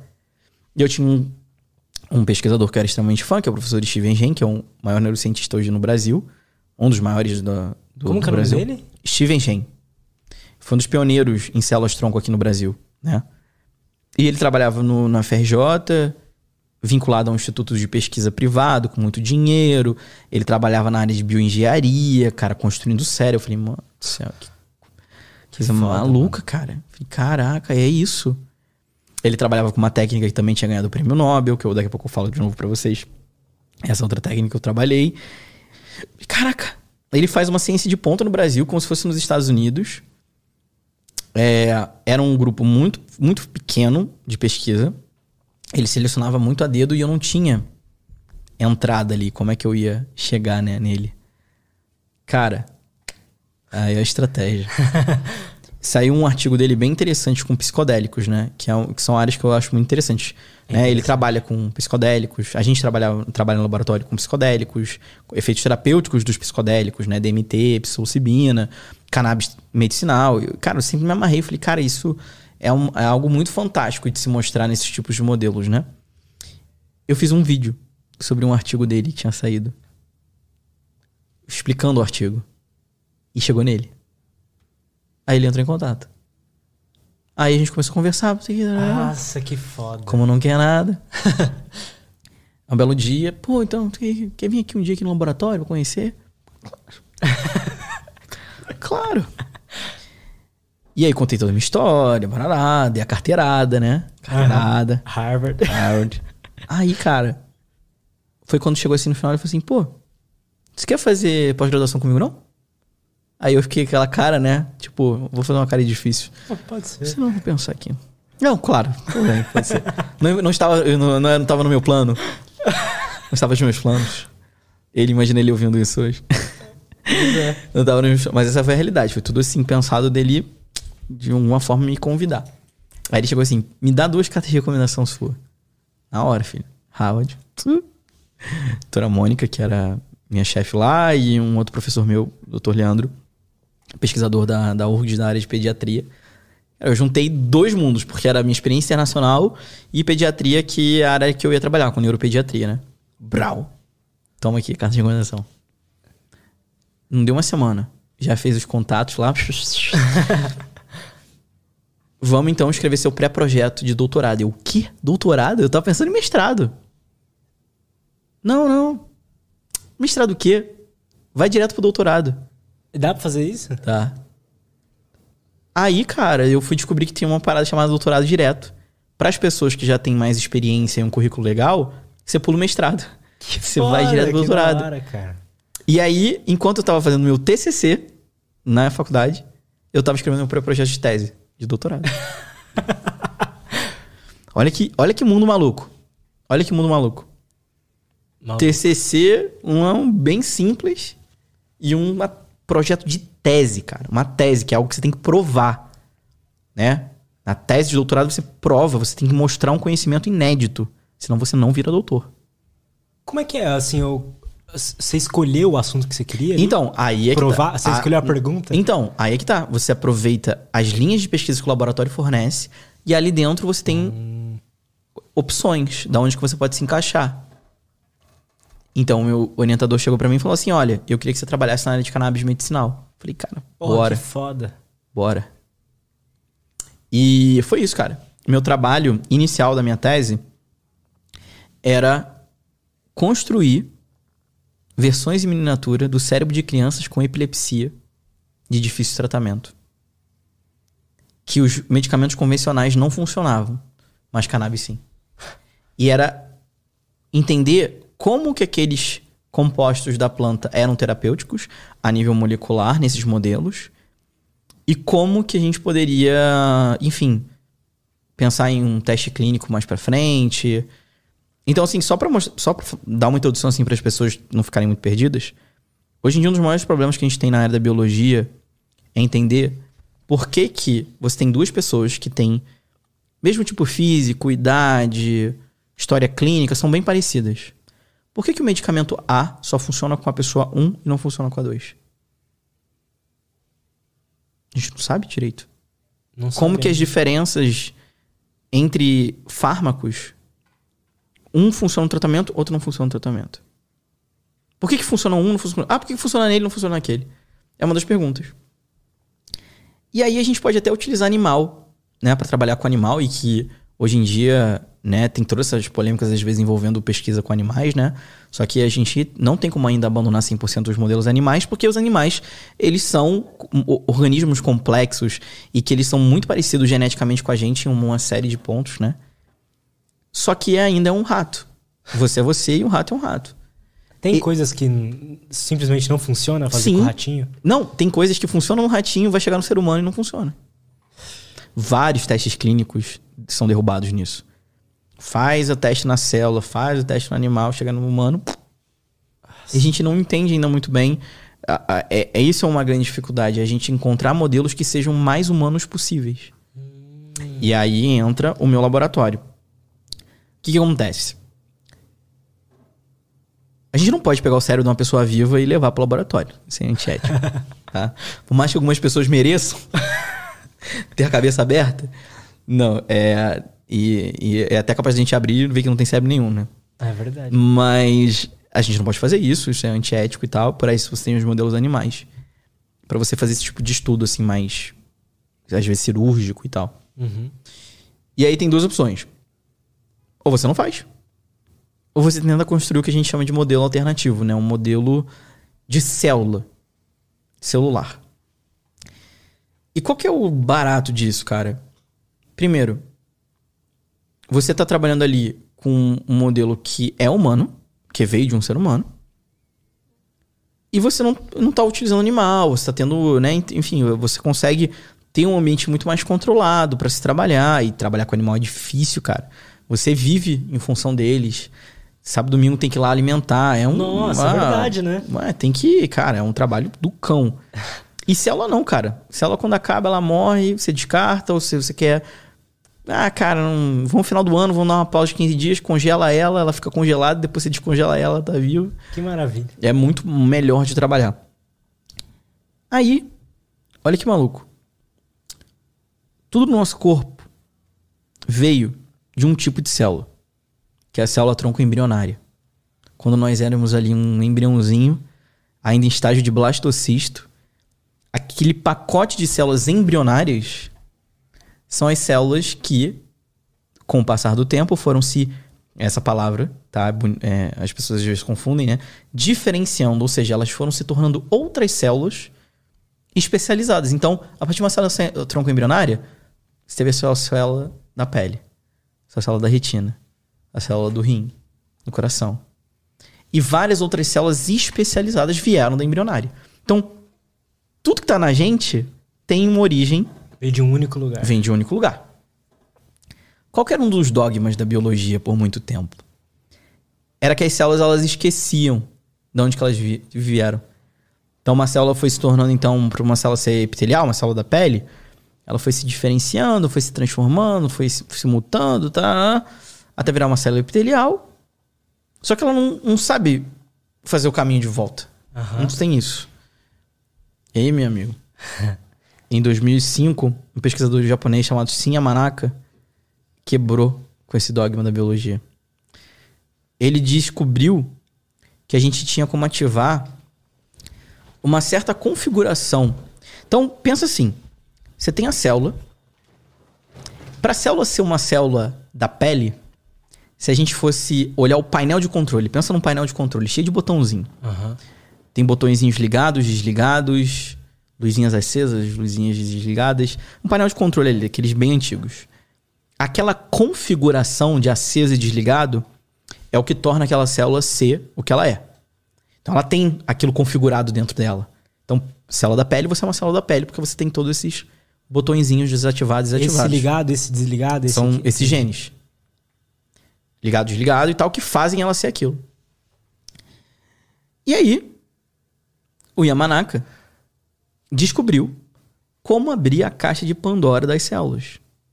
Ele descobriu que toda célula adulta, ou seja, que já, já é uma célula da sua pele, por exemplo, já diferenciada, a gente conseguiria entrar dentro daquele painel de controle e fazer o quê? Resetar. Reconfigurar. Reprogramar. Ah, mudar. Para qualquer um. Para qualquer um. Só que, mais do que qualquer um, para uma célula tronco embrionária. Ele descobriu isso através de um, né, do, de um processo extremamente complexo de reprogramação celular, onde ele consegue reconfigurar esse painelzinho das células. Ele Cara, consegue. E aí ele reconfigura aquele painel de, de, das células ali. E o que as células fazem? Começam a se modificar, cara. Morfologicamente. Elas começam a ter uma configuração de uma célula tronco embrionária, que ele deu o nome de célula tronco pluripotente induzida. Ou seja, a partir de uma célula adulta, ele conseguiu restaurar uma célula para o seu estado mais primitivo, uma embrionária, sem ter que pegar o quê? A célula do embrião. Sem ter que você pegar embrião humano. Antes, antes usava-se feto. Isso. É, você pegava ali um embrião que era descartado de um ciclo de fertilização in vitro, só que ah, tinha aquele tá. problema, né? Destruir uma vida, blá, que é problema ético que sempre rola, né? E o Yamanaka, cara, descobriu isso. Descobriu que você podia fazer com uma célula adulta da sua pele, por exemplo. E qual que é o mais fantástico disso? A partir disso eu consigo construir qualquer célula do corpo humano. Qualquer uma, cara. Cara, que foda. Neurônio, célula do coração, os cardiomiócitos, células da pele, qualquer uma. A ciência, né, os cientistas dessa área já descobriram como se fossem receitas de bolo. O que, que eu preciso dar para essa célula se tornar um neurônio, por exemplo? A gente já sabe exatamente os caminhos que. Cara, que foda. Que elas são construídas. Então, Yamanaka descobriu isso. Em 2012 ganhou o prêmio Nobel de Medicina e Fisiologia, merecidamente. Muito rápido, assim como a CRISPR, né? Descobriu lá em 2012 e tal, agora ganhou agora esse ano. É... O ano passado, agora eu esqueci, acho que foi ano passado que, que, que ganhou o prêmio Nobel. É... E aí, parte disso, cara, a gente abre uma nova porta fantástica dentro da área da, da, da medicina personalizada, da, da, da área de bioengenharia, onde eu consigo pegar a sua célula da sua pele e construir uma versão do seu cérebro com o seu background genético. Porque a célula é sua. A genética permanece ali. Então, todos aqueles problemas que eu te falei da hora de traduzir de um rato para um humano, eu consigo, é, eu consigo fechar esse gap, eu consigo fechar esse vão. Porque agora eu uso uma célula humana viva. Da, da pessoa viva. É como se eu estivesse usando o seu neurônio. Entendo. Na minha mão. E eu consigo construir uma versão do seu cérebro. Então, se eu tiver, sei lá, uma doença genética, se você quiser estudar a Exatamente. cura dela... Exatamente. Então, olha que incrível. Se eu pego células da pele de uma pessoa com Alzheimer, a, os neurônios dela vão ter características de pessoas que têm Alzheimer. E aí eu pego uma saudável e uma Alzheimer, trato e comparo. O que, que uma tem que a outra não tem? E eu consigo saber mecanismos, mecanismos moleculares muito mais aprofundados mesmo usando esse tipo de, de tecnologia. E aí, cara, quando eu descobri que eles trabalhavam com isso, que eu fiquei apaixonado, eu falei, cara, é esse. É isso. É a minha área do meu front, é o meu novo frio na barriga. Uhum. Trabalhar na área do fronteira do conhecimento. E aí eu me joguei, e aí fiz o processo seletivo, fui aprovado no doutorado. Me formei em fevereiro e março, ingressei no doutorado, cara. Que foda, cara. Doutorado em ciências médicas com ênfase em neurociência. E, aí, e... aí você faz essa pesquisa, é isso? Isso. E aí eu, durante quase quatro anos da minha vida, fiquei dedicado nisso. Quase quatro anos da minha vida dedicado nisso pra descobrir algo novo. Que é isso, é se tornar doutor, né? A tese de doutorado é isso. É você descobrir algo inédito, né? Que nunca ninguém viu, publicar artigo científico para passar por uma banca lá de cinco pessoas, cinco cientistas que vão avaliar seu grau de maturidade, seus trabalhos, quatro horas de uma defesa terrível e vão avaliar se você faz jus ao título de doutor. Se isso tudo aconteceu. E aí, durante todo esse processo, cara, era muito um sonho meu mesmo ter um título de doutor, me tornar doutor. E, de novo, para mim era sempre muito longe, né? Mas muito mais do que um título, é tudo que eu construí durante esses quatro, quase quatro anos que eu, que eu tive dentro dessa área, de, de desenvolver trabalhos que realmente impactam na sociedade. Um, um dos exemplos, Porra. um dos trabalhos que eu publiquei, que eu sou o primeiro autor, que já está publicado, quem quiser depois pesquisar, é, em parceria com a Fiocruz e com uma empresa de biotecnologia, a gente construiu um modelo de coração que era infectado pelo coronavírus. E eu mostrei que alguns compostos da cannabis conseguem fazer o quê? diminuir a inflamação e a morte causada pelo coronavírus nesses modelos de infecção cardíaca. Cara, até nisso a cannabis. Até nisso. Interessante. Então, assim, nesses meus quatro anos eu trabalhei. Então, esse modelo de coração que você fez é, é, com as células, é as Isso. células do coração. Agora, olha que aí que vem o, o Tchan, deixei o Tchan, mas agora pro, pro final desse, desse conteúdo que a gente tá falando. Eu falei que era uma célula da pele, né? Só que a gente não. A gente usa um outro tipo de célula epitelial do xixi? Da urina. A célula epitelial não necessariamente é só da pele? Não. Ah. Tem células da urina que saem, escamosas da, da, da, urina, que, que quando você faz xixi, elas saem ali. Então o paciente vai, faz o xixi no potinho, a gente faz todo um processo de limpeza, centrifugação, reprograma aquelas células e aí eu tenho ali um neurônio depois dela. E se transforma num neurônio, um e no que eu quiser, um xixi num neurônio, no que eu quiser. Célula do coração, célula da pele, célula do sangue. O que eu quiser, cara. Eu faço. Cara, isso é muito foda. Isso é, me deixa esperançoso para o tipo é. de pesquisa que pode ter por aí. É, cara, hoje esse, essa área de, de, de, de medicina personalizada e tal, cara, é muito do que a gente vai ver no futuro. É um dia você ter um tratamento que vai ser testado. Antes de. Que esse é um dos outros problemas, né? Por exemplo, pessoas que. Uh, que têm câncer, por exemplo. Qual que é um dos maiores problemas, né? Além de todo o problema do câncer, é na hora de tratar. Muitas vezes, até achar o tratamento correto, a pessoa sofre, né? Sofre, cara. É. Sofre. Sofre mesmo. E aí você poderia tratar antes numa célula dela e ver qual tratamento responde melhor. Nossa, pra você é ir é pontual. Só que assim, a gente ainda tá um pouco distante disso. E, e, aí o que a gente faz lá no nosso laboratório é pegar essas células dessas crianças e de outros pacientes, construir essas versões em miniatura do cérebro, que é um mini cérebro. E aí eu posso fazer coisas assim incríveis, de olhar desde como se fosse um eletroencefalograma, é, testar medicamentos. E nesse caso eu vi em várias células do cérebro os potenciais anti-inflamatórios da cannabis. Provei isso também in vitro, fez parte da minha tese. Se você pega a célula, como que chama quando é epitelial? Epitelial. Uhum. Transforma ela no, no mini cérebro. Aham, uhum. aham. Uhum. Você consegue descobrir se alguma pessoa ali ela vai ter alguma algum, algum poderia, problema cognitivo? A gente poderia, na verdade, e isso às vezes é descoberto, quando a gente tem as nossas células que são as saudáveis, e a gente manda para uma equipe fazer o sequenciamento e descobre que elas não são tão saudáveis. E a pessoa nem sabe que ela tinha algum tipo de distúrbio. Isso é interessante. Uhum. Só que isso não é a forma correta de fazer um diagnóstico. Até porque esse processo, né, ele, é um, ele, ele não foi feito para isso. Não é para você reprogramar e descobrir se a pessoa tem. Você já pega de uma pessoa que tenha e de uma pessoa que na teoria não tenha nada. É, o que vai servir isso muito para o futuro é o que eu, que eu comentei dessa questão da medicina personalizada, de você obter células ali, enfim, uh, é, de uma pessoa e aí testar um medicamento bem próprio para ela, por exemplo. Que pode é, ser que nem todos vão funcionar. Nem todos vão funcionar. E aí a gente quer entender isso. Qual, qual que são as barreiras moleculares que estão na minha frente em relação a isso? E aí as pessoas também estão falando desses minicérebros para outras milhões de coisas. Você já faz hoje. Já tem grupos que mostram os minicérebros controlando robozinho. Sério, mano. Como eles mas conectam os minicérebros que têm estímulos elétricos em robôs. E os robôs se movimentam. Se movimentam. O minicérebro ele tem ele não tem consciência. É, não. Eu imagino, eu imaginei que ele não teria consciência, mas ele, ele faz alguma coisa ele emite, ali. ele emite, ele tem a que a gente chama de bioeletrogênese, ele tem atividade, atividade elétrica espontânea. Cara, isso é louco? É louco. E quer saber uma coisa mais louca? A gente já faz isso também lá no laboratório, que é o quê?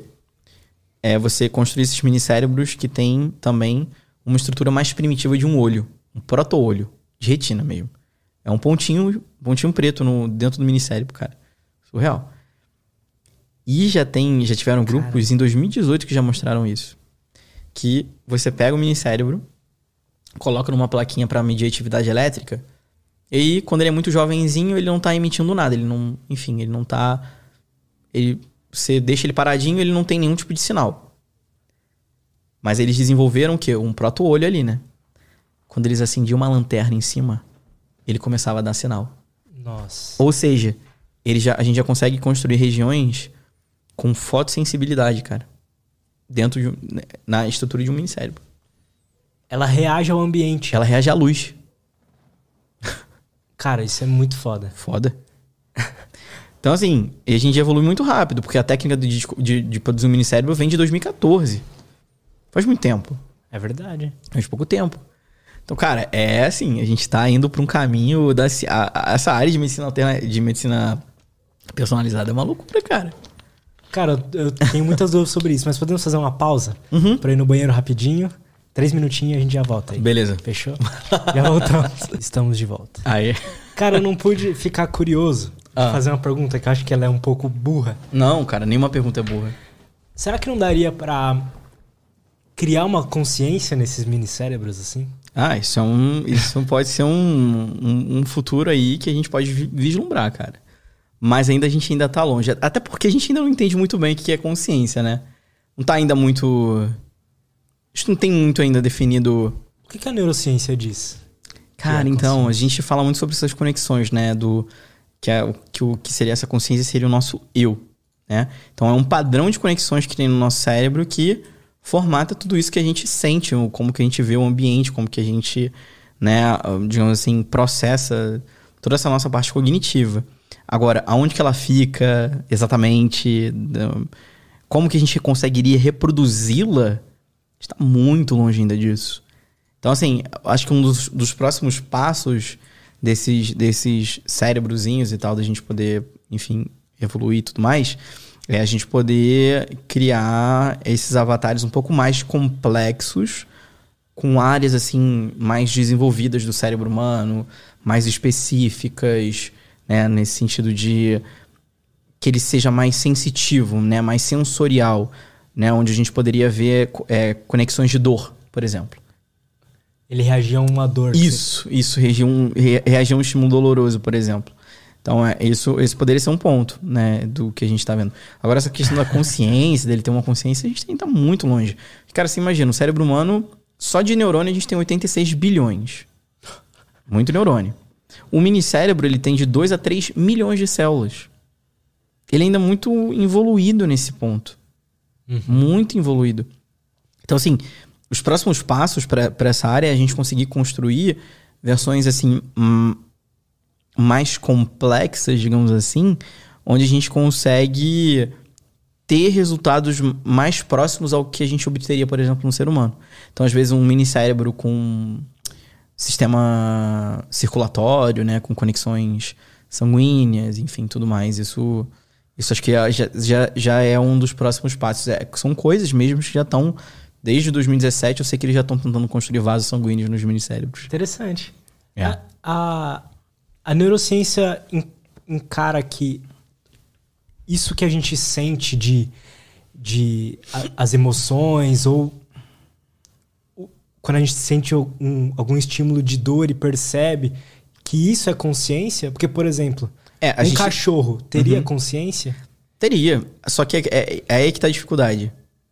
A gente só tem como dizer que algo é consciente se a gente consegue experimentar a consciência. E a única consciência que a gente experimentou até hoje é a nossa. É a própria. É a própria.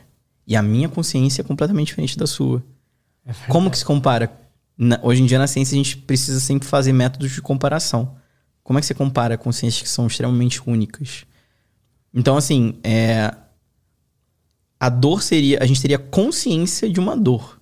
De que algo está se passando de um processo dolorido e tudo mais. Agora, é. É muito, é muito assim, cara, essa área de comportamento mesmo que não é muito o que eu, que eu estudei, mas eu sei que tem cientistas que trabalham isso com primatas, né, com macacos Jesus e estudam. O próprio Elon Musk, agora uhum. com a empresa dele, a Neuralink, né, não é muito, não tem muito a ver com consciência, mas mesmo de você ter ali um mapeamento de certas regiões do cérebro para fazer certos comandos, né, de você emitir é, comandos através de estímulos nervosos, né? Que é Ter uma conexão interface-máquina. Né? Interface-máquina, que é mais ou menos o que o Elon Musk está fazendo. Não sei se o pessoal já viu, dá para colocar na, no, no YouTube, os vídeos do macaquinho controlando o joystick Mano, só com pensamento, cara. Coloca aí, do... É surreal. Neuralink Monkey. Monkey. É, é, surreal, cara. Eles treinam o macaquinho e depois os macaquinhos ficam ali só com um chip implantado na cabeça comandando o joystick, cara. Surreal que ele conseguiu fazer. Muita gente duvidou dele, até eu, tá? Eu, como pessoal da área, falei assim, não sei se ele vai conseguir fazer isso em tão pouco tempo. Só que, cara, o Elon Musk também ele fez isso. Ele juntou o time dos melhores neurocientistas, neuroengenheiros. Ah, deixa eu ver lá. Deixa eu ver. Da Play. Da Play, maluco. Aí, ó.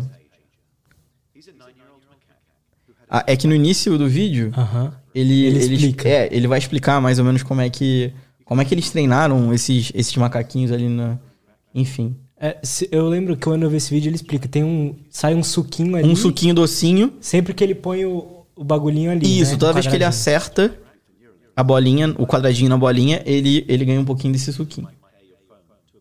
Aí ele tá mostrando que tá conectado no Bluetooth. O cérebro, cérebro do macaco. Dele.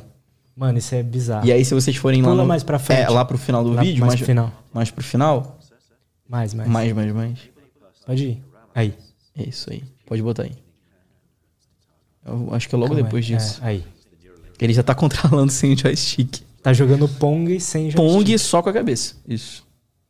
Ele tem então esse implante que a Neuralink coloca, essa interface, diretamente no cérebro desse macaco. E aí, baseado na- nos impulsos nervosos, ele consegue entender o comando. Ele traduz aquele impulso nervoso num comando. Então, quando o macaco pensa em ir para mover, digamos, aquela, aquele joystick, ele se move. Só com a força do pensamento. Nesse caso, o pensamento, então, é um, é um choquinho ali. É, são essas, são essas conexões que estão acontecendo no nosso cérebro em, form- em formato de eletricidade, né? Esses potenciais de ação. E aí o próprio aparelho consegue decodificar isso e ali dá um, um sinal, um movimento e tal. Cara, isso é muito louco. Qual, qual que é a coisa que hoje vai te mover agora pro seu próximo passo, assim? Porque virou doutor, pronto, Exato, chegou lá. Exato, cara. Então, eu, quando eu comento isso para as pessoas, as pessoas ficam assustadas, mas meu próximo passo é dar uma pausa na pesquisa. Esse é o meu próximo passo. eu já tô fazendo isso. Eu não aceitei nenhuma oportunidade de pós-doutorado para seguir fazendo pesquisa agora. Eu quero tirar um ano sabático de trabalhar, porque eu tô fazendo isso na minha vida há 10 anos. Por mais que sejam em áreas completamente inovadoras e tudo mais, eu quero conseguir encontrar o meu novo tipo de propósito em relação à ciência. E aí, claro que no meio disso tudo veio a docência. Me tornei um professor. E é uma grande responsabilidade. E é uma demanda muito alta, sabe? Eu, você trabalhar full time como professor, isso te ocupa muito tempo. Muitos alunos, são muitas turmas e, ah, e é algo que eu quero mesmo ganhar experiência. Você só vai ganhar experiência com professor sendo professor, não tem outra. Tem outro caminho, não tem estágio em docência de ensino superior. E, cara, e eu sinto que pro meu, meu tipo de trabalho, pra minha área de comunicação científica, pra tudo que eu produzo, eu acho que a docência vai me agregar muito. Faz sentido. muito, muito, muito. Só de ser uma coisa que você gosta, Claro! já é bom Cara, demais. junta tudo, né? Gosta, é bem remunerado. Então, junta tudo isso, junta a oportunidade de aprender, a oportunidade de transformar, porque você tá formando ali uma nova geração de cientistas. Verdade. né? Acho que isso é também algo que não. A gente tem que lembrar de novo, todo dia o propósito. O que eu tô aqui? Ah, é só pra ganhar dinheiro? Não. Tô aqui formando pessoas. Tô aqui dando o que eu aprendi nesses últimos 10 anos na minha vida para construir novos, novos seres pensantes e, É. e tudo mais. Então, eu acho que pro ano que vem, muito que eu tenho traçado é poder viver um pouco mais. Então, resgatar um pouco daquele momento que eu perdi, digamos assim, desses meus últimos anos embalado, porque eu não parei. Eu fiz faculdade, fui pra fora, voltei, fui pro doutorado, não parei, cara. Foram quase quatro anos agora da minha vida no doutorado, fazendo isso de domingo a domingo. Aham. E aí eu quero tirar esse próximo ano para me dedicar à docência e para pensar nesses meus outros projetos, para focar na minha parte de comunicação, de educação científica. Quero trabalhar mais também na área de inovação, na parte de, de educação mesmo, de desenvolver novas metodologias de ensino, é, poder me tornar mais influente em relação a isso também, de poder, enfim, construir é, novas conexões de professor, aluno, essas empresas, enfim, quero, quero misturar um pouco de tudo isso que eu vim desenvolvendo nesses últimos anos, mas eu quero de fato dar um tempo na pesquisa.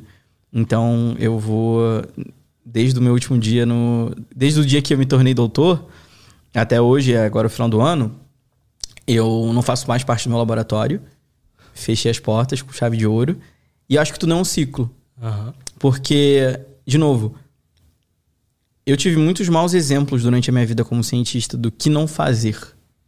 E um dos exemplos do não fazer é isso: é você estar estagnado, indo de bolsa em bolsa, tentando uma bolsa de, de, de pós-doc e fica aqui tantos anos, depois tantos anos. Quando você vai ver, cara, você tem, sei lá, quase 50, 40 e poucos anos. Só pulando de bolsa em bolsa. Bolsa em bolsa, cara. E assim, infelizmente é a realidade de muitos, porque a gente sabe que aqui no Brasil a gente deveria ter mais oportunidade de reaproveitar essas pessoas, esses seres que são extremamente com a capacidade mental muito alta. Mas e aí para esse pessoal assim é, é difícil mesmo mudar, sabe? Uhum. Assim, eu também não tenho uma solução para eles. É isso que é um é outra agonia minha. Porém, eu tento mostrar para essa nova geração de cientistas da importância de você desenvolver outras habilidades que não só o que você faz dentro do laboratório. Da importância de você se desenvolver na área de comunicação, da importância da hora de você se desenvolver na área de empreendedorismo, de inovação, de você ser um comunicador, de você ser um docente, de você abrir um leque de opções que vão ser fundamentais fundamentais para você ser um profissional que vai ser vai migrar por diferentes tipos de mercados de trabalho. Porque, cara, e que vai mudar algo, né? Claro, e que vai mudar algo. E que vai mudar algo. Então, hoje eu acho que eu tenho, entre aspas, de novo, eu chego numa, numa fase da minha vida onde eu tenho o privilégio de falar, cara, eu quero parar um pouco com pesquisa, porque eu sinto que eu fiz isso. E no final eu tava já me sentindo que eu tava no modo automático. Né? Uhum. Por mais incrível que seja a área, era um modo metódico. Era isso, isso, isso, isso, isso. E já tava me cansando. Então, eu acho que quem pode fazer isso deve, deve fazer. Dar um respiro. Que aí tem aquelas pessoas, ah, mas aí se for olhar no teu currículo que você ficou um ano sem publicar artigo. Cara, eu não tô aqui para metrificar o meu. Tudo bem, assim, felizmente eu tenho, felizmente eu tenho um bom currículo com bons artigos científicos publicados meus e, col e co colaborando para outros. Mas isso tá para mudar, cara. Isso tá para mudar, tá para mudar a forma que a gente vê como que a gente qualifica um cientista sem ser só sobre o número de publicação. Total. E outra, para o mercado de trabalho, para uma indústria farmacêutica, cara, eles não estão preocupados com o número de publicações, mas em, em como que você fez o quê? Eu volto para aquela minha fala lá do começo. Como que você aplica conhecimento? Como que você transforma o conhecimento em algo prático? Quem consegue fazer isso tem um milhão de portas abertas. Quem não quer fazer isso vai continuar com as opções extremamente limitadas. E a gente sabe que não é fácil, cara. Hoje em dia não é fácil você dar área nem da ciência nem da área da saúde. Infelizmente aqui no Brasil a gente não tem muito essa valorização. Então, assim, a gente tem que estar sempre se reinventando. Então, eu sempre falo para as pessoas assim: antes de emendar um no outro, tenta respirar. Seja um ano, seis meses, umas férias. Pensa se realmente é aquele próximo passo. Porque, assim, você tá com um doutorado, cara, é você assinar um atestado de que você vai ter que fazer aquilo ali pelos próximos, pelo menos, quatro anos da sua vida. Tem gente que fica cinco, seis anos, né? Fazendo doutorado. Cara, e é uma responsabilidade ferrada. Isso é uma grande fração da sua vida, né? Claro. Tanto que tem pouquíssimas pessoas hoje em dia que têm doutorado, né? No Brasil, acho que, se não me engano, 0,7%. Cara, é, nossa, é pouco mesmo. Pouquíssimo. Só que, cara, de novo, eu não fiz isso pro, pro título. Uhum. Tipo, ah, doutor. Até porque as pessoas que têm doutorado são aquelas pessoas que não. Geralmente não são chamadas de doutor. Não né? pedem para ser chamadas de doutores. E eu também não quero, não quero doutor, doutor. É, é, normalmente é o contrário, né? As pessoas que não têm doutorado são as pessoas que pedem para ser chamadas. Sim. Mas nunca foi por um título. Foi por, pelo o que a oportunidade ela me traria como prática, como conhecimento. Então, esses meus quase, quase quatro anos, né, que eu defendi em três anos e nove meses, minha tese. Nesses meus três anos e nove meses de doutorado, cara, o que eu transformei conhecimento em prática, eu nunca tinha feito tanto que eu fiz nesses últimos anos do que agora. E é o que tá me rendendo uma série de frutos e oportunidades e networking, conhecer pessoas. Cara, eu tava agora, semana passada, na HSM, que, é, que era uma das, um dos maiores eventos corporativos, é o maior evento corporativo da América Latina. Você tem várias, tinha várias indústrias farmacêuticas, CEOs, né, lá da Singularity University, que é uma faculdade da NASA, enfim, uhum. e da Google organizando. Cara, incrível. Eu e outros meus amigos lá do, desse meu podcast, a gente foi então convidado para produzir conteúdo de ciência lá dentro. Que num estúdio. Isso. Cara, entrevistando lá o CEO da, do, do, do maior laboratório do Brasil. Entrevistando o CEO. Entrevistando o, o diretor da maior área de educação médica do Brasil.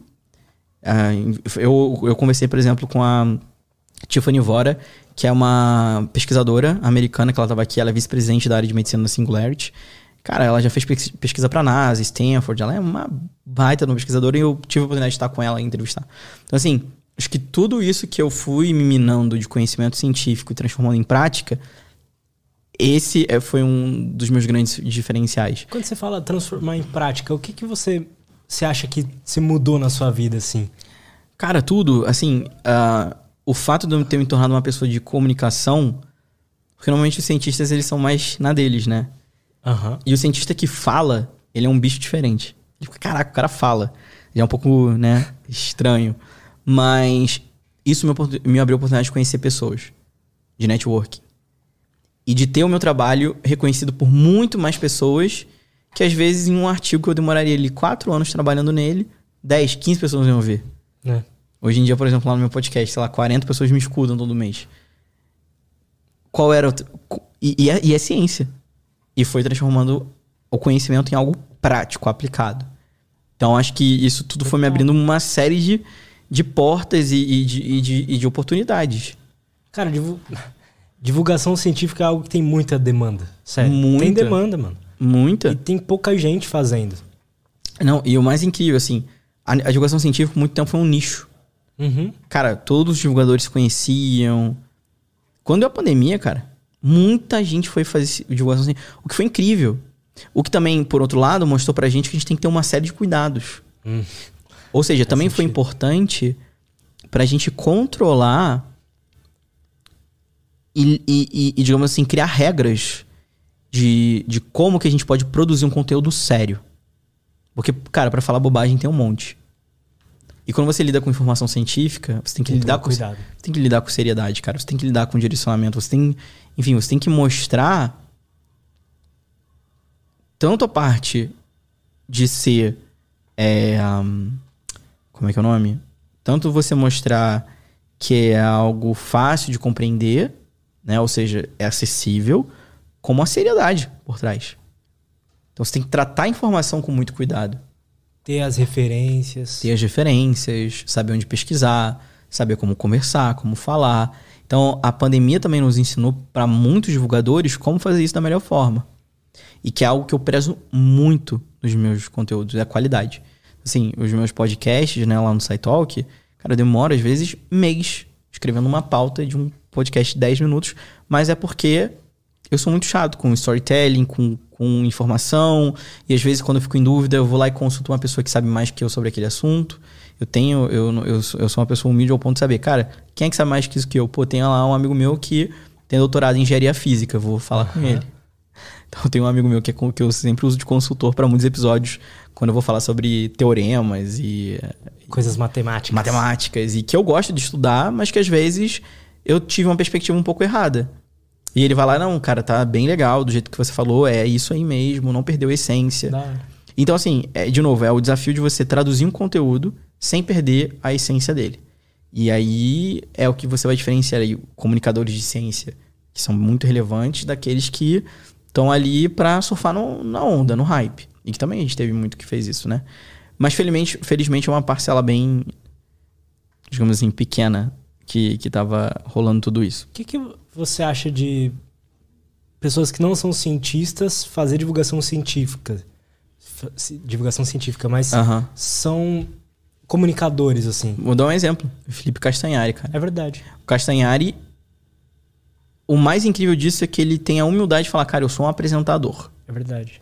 Para isso, eu chamo pessoas que sabem muito, me ajudam a construir um roteiro sério, eu vou lá e apresento. O Castanhari faz isso com excelência. Total. Eu acho que tem que ter. E eu acho que pode ter. Só que a gente tem que saber os limites. É a mesma coisa. Eu sou um neurocientista. Quer dizer que eu só posso falar sobre neurociência? Claro que não. Cara, eu sou cientista. Eu sei correr atrás de um conteúdo. Eu sei estudar um conteúdo. Eu sei entender aquilo ali. É o que eu faço há 10 anos da minha vida. Só que tem pontos onde eu sei que eu tenho um limite. Então, por exemplo, um, um trabalho, um, um episódio que eu fiz lá no, no, no meu podcast, no SciTalk, Talk sobre. Hum, é, sobre como é que é o nome? Viagem no tempo. Uhum. Cara, tinham coisas ali de equação que eu não tava entendendo e aí eu fui consultar quem sabe. para não falar besteira. Fui assistir outros vídeos de outros, de outros uh, cientistas que falaram sobre o tema para poder entender se eu tava entendendo certo. Então, assim, faz tudo. É toda uma parte do conhecimento de você correr atrás da informação correta. Então, acho que é tem que ter. Só que as pessoas, de novo, tem que ter a responsabilidade de saber o que estão falando. Né? E, e, e, e é, hoje, as pessoas raramente vão correr atrás do currículo da outra pessoa. Raramente vão saber se ela é graduada naquela área, ou pós-graduado, tem doutorado, tem mestrado naquilo. Raramente, raramente. Na sua opinião, tem importância essas, essas graduações assim? Não. Para um cara, sei lá, um cara que quer falar sobre neurociência, ele precisa ter feito faculdade e tal? Não, cara, eu acho que assim, ajuda, facilita, porque são temas que você está estudando, fazem parte do seu dia a dia, da sua rotina. E aí, obviamente, sem dúvida nenhuma, é, é aquela coisa, né? Uh, ah, o fulano é neuro não sei o que, reprogramador, não, não, não. Aí você vai olhar lá, tá a pessoa fez, sei lá, um cursinho de um final de semana em Salvador. E ela se intitula daquele jeito. Isso é um problema. Né? Isso eu sou meio contra. Agora, não quer dizer que ela não poderia produzir um conteúdo interessante sobre neurociência. Da perspectiva dela, citando fonte, etc e tal. Agora, é claro que muda. Quando você chega e você fala, olha, não, essa pessoa aqui, ele é pesquisador, graduado não sei o quê, fez mestrado nisso, tem doutorado nisso. O nível de. Não é confiança, mas o nível de. Eu, por, é, como consumidor, eu ah. aceitaria mais o conteúdo desse cara, que é doutor. Exatamente, entendeu? exatamente. Você. Você se conecta de uma forma muito mais fácil com essas pessoas que, na teoria, detêm mais aquele conhecimento ali mais aprofundado daquele tema. Mais de novo, não quer dizer que eu tenho que ter um doutorado em neurociência para fazer um vídeo de neurociência. Ou que eu tenho que ter uma graduação para fazer um vídeo de neurociência. Óbvio que não. É sempre a questão da maturidade de você saber até onde eu posso ir com a informação. Até onde eu posso estudar. Até onde que eu consigo entender. E, cara, saber o limite. Eu sei o meu limite para uma série de coisas. Eu falo, cara, aqui tem assuntos que eu falo, cara, sei lá, tem um assunto que eu tô, tô estudando e tal, eu não consigo entender até hoje, que é a gravidade quântica, que era pra fazer um episódio. Cara, eu não consigo entender e eu não vou fazer. Porque eu falei, pô, se eu não consigo entender 10% do roteiro, não vou fazer. Total. Então, cara, tudo bem. Queria, fazer, queria muito fazer, porque eu já vi vários vídeos legais sobre esse tema. Mas, cara, eu não consigo entender direito ainda. Então eu não vou fazer. Pra quê? Você vai ficar lendo um texto ali qualquer. E aí, vou fazer por fazer? Óbvio que não. Então, assim, as pessoas que consomem meu conteúdo, seja no podcast e tal, todos os meus episódios têm as referências. Todos. Todos, todos, todos. Todos são baseados em artigos científicos. Todos os episódios têm artigos científicos. Tem fontes confiáveis, tem tudo, porque é o meu jeito de criar metodologicamente a metodologia científica de produzir aquilo ali, como eu fui a, como eu aprendi a fazer um artigo científico, é como eu escrevo um roteiro, só que obviamente voltado com storytelling, com a questão de narrativa. Então quando Desculpa te interromper. Quando Fala. você vai escrever um roteiro, por exemplo, sobre a depressão ali. Aham. Uhum. Que foi o último episódio que eu vi seu. Isso. Então você não costuma ver vídeos de outras pessoas, você vai direto na. na eu vou direto na fonte. Sim, vou direto nos artigos. Interessante. Até porque eu já tenho muito aquilo. Para um exemplo, depressão. Eu já estudei muito isso na minha vida. Né? Seja na faculdade, seja no doutorado, nas disciplinas e tal. Lendo vários artigos. Então eu já sei mais ou menos para onde ir. Só que nesse episódio, por exemplo, eu nem, nem comentei isso com o pessoal. Eu conversei com amigos conhecidos meus que tiveram depressão. Inclusive um que tentou suicídio. E eu pedi para ele tentar me explicar qual era a sensação. E é a sensação que eu descrevo. Que eu faço uma relação com um buraco negro uhum. no episódio. Que quando, quando. Foi um amigo meu que falou isso. Ele falou, cara, é como se eu tivesse nascido um buraco negro no meu estômago. Aquilo me marcou de um jeito tão forte. Eu falei, cara, é isso o podcast está ali para passar não só informação, mas eu quero que os meus episódios tenham uma parte sensor, sensorial muito importante. Que eu acho que os sentimentos, isso. isso e tem pra caralho, mano. Cone...